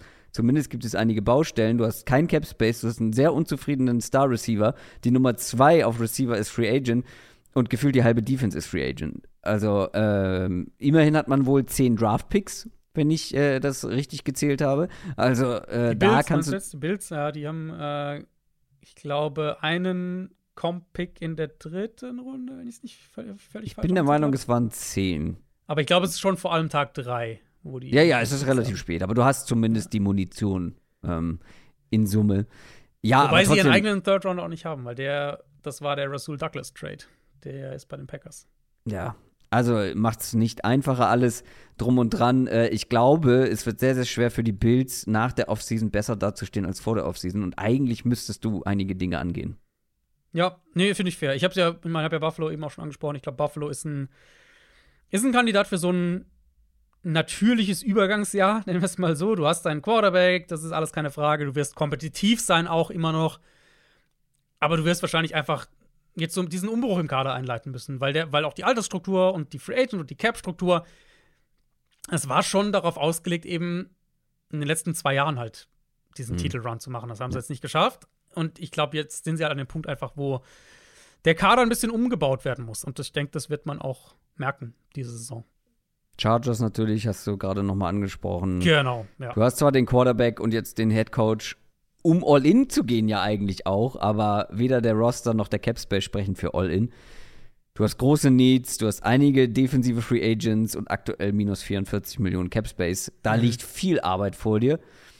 Und ich habe dann auch noch die Steelers aufgeschrieben, weil ich finde, mhm. du hast mhm. auch bei den Steelers nicht viel Handlungsspielraum. Du bist ohne Top 15 Pick unterwegs, aber hast gar keine Antwort eigentlich auf Quarterback. Und wenn du da nicht deine Antwort findest, glaube ich, bewegt man sich halt nirgends hin nächstes Jahr oder in dieser Offseason. Also dann wird man ja. nicht schlecht werden, aber man, ich weiß nicht, wie die Steelers besser werden wollen, weißt du? Ich glaube tatsächlich, der, der Move, um besser zu werden, den haben sie schon gemacht mit Arthur Smith. Ja, glaube ich wirklich. Ich glaube, das ist der Move, der am ehesten für das, das Team sein, ja. irgendwie einen Ausschlag hat kommende Saison, weil ich denke, Pickett wird Woche 1 starten. Vielleicht gibt es einen Tannehill dazu, aber ich denke, Pickett wird Woche 1 starten. Ja, Steelers finde ich spannend, weil bei, Steel, bei den Steelers würde ich halt so ein bisschen die Frage dann übergreifend auch mit dazu schieben, was passiert, wenn die halt wieder so ein Bla-Jahr haben, wenn die halt wieder irgendwie Bla-Jahr? ja. 9 und 8 gehen, vielleicht schaffen sie die Playoffs, vielleicht nicht. Wenn sie die Playoffs kommen, sind sie one and done. Es gab ja jetzt dieses Jahr schon so ein bisschen Mike Tomlin-Talk. Ähm, mhm. Also wie viel Druck ist da vielleicht auch drauf? Das, das wäre so vielleicht noch bei Pittsburgh. So viel Druck, dass man für Justin Fields tradet? Vielleicht. Ich glaube nicht dran, aber vielleicht. Wenn du mich fragst, wie, der Stil, wie die Steelers Offseason aussehen wird, ich sag dir, ich glaube, es wird so sein. Pickett ist der Starter, Tannehill kommt dazu. An 20 picken die einen Center, an 51 picken die einen Offensive Tackle. Alles so. klar. da hast es.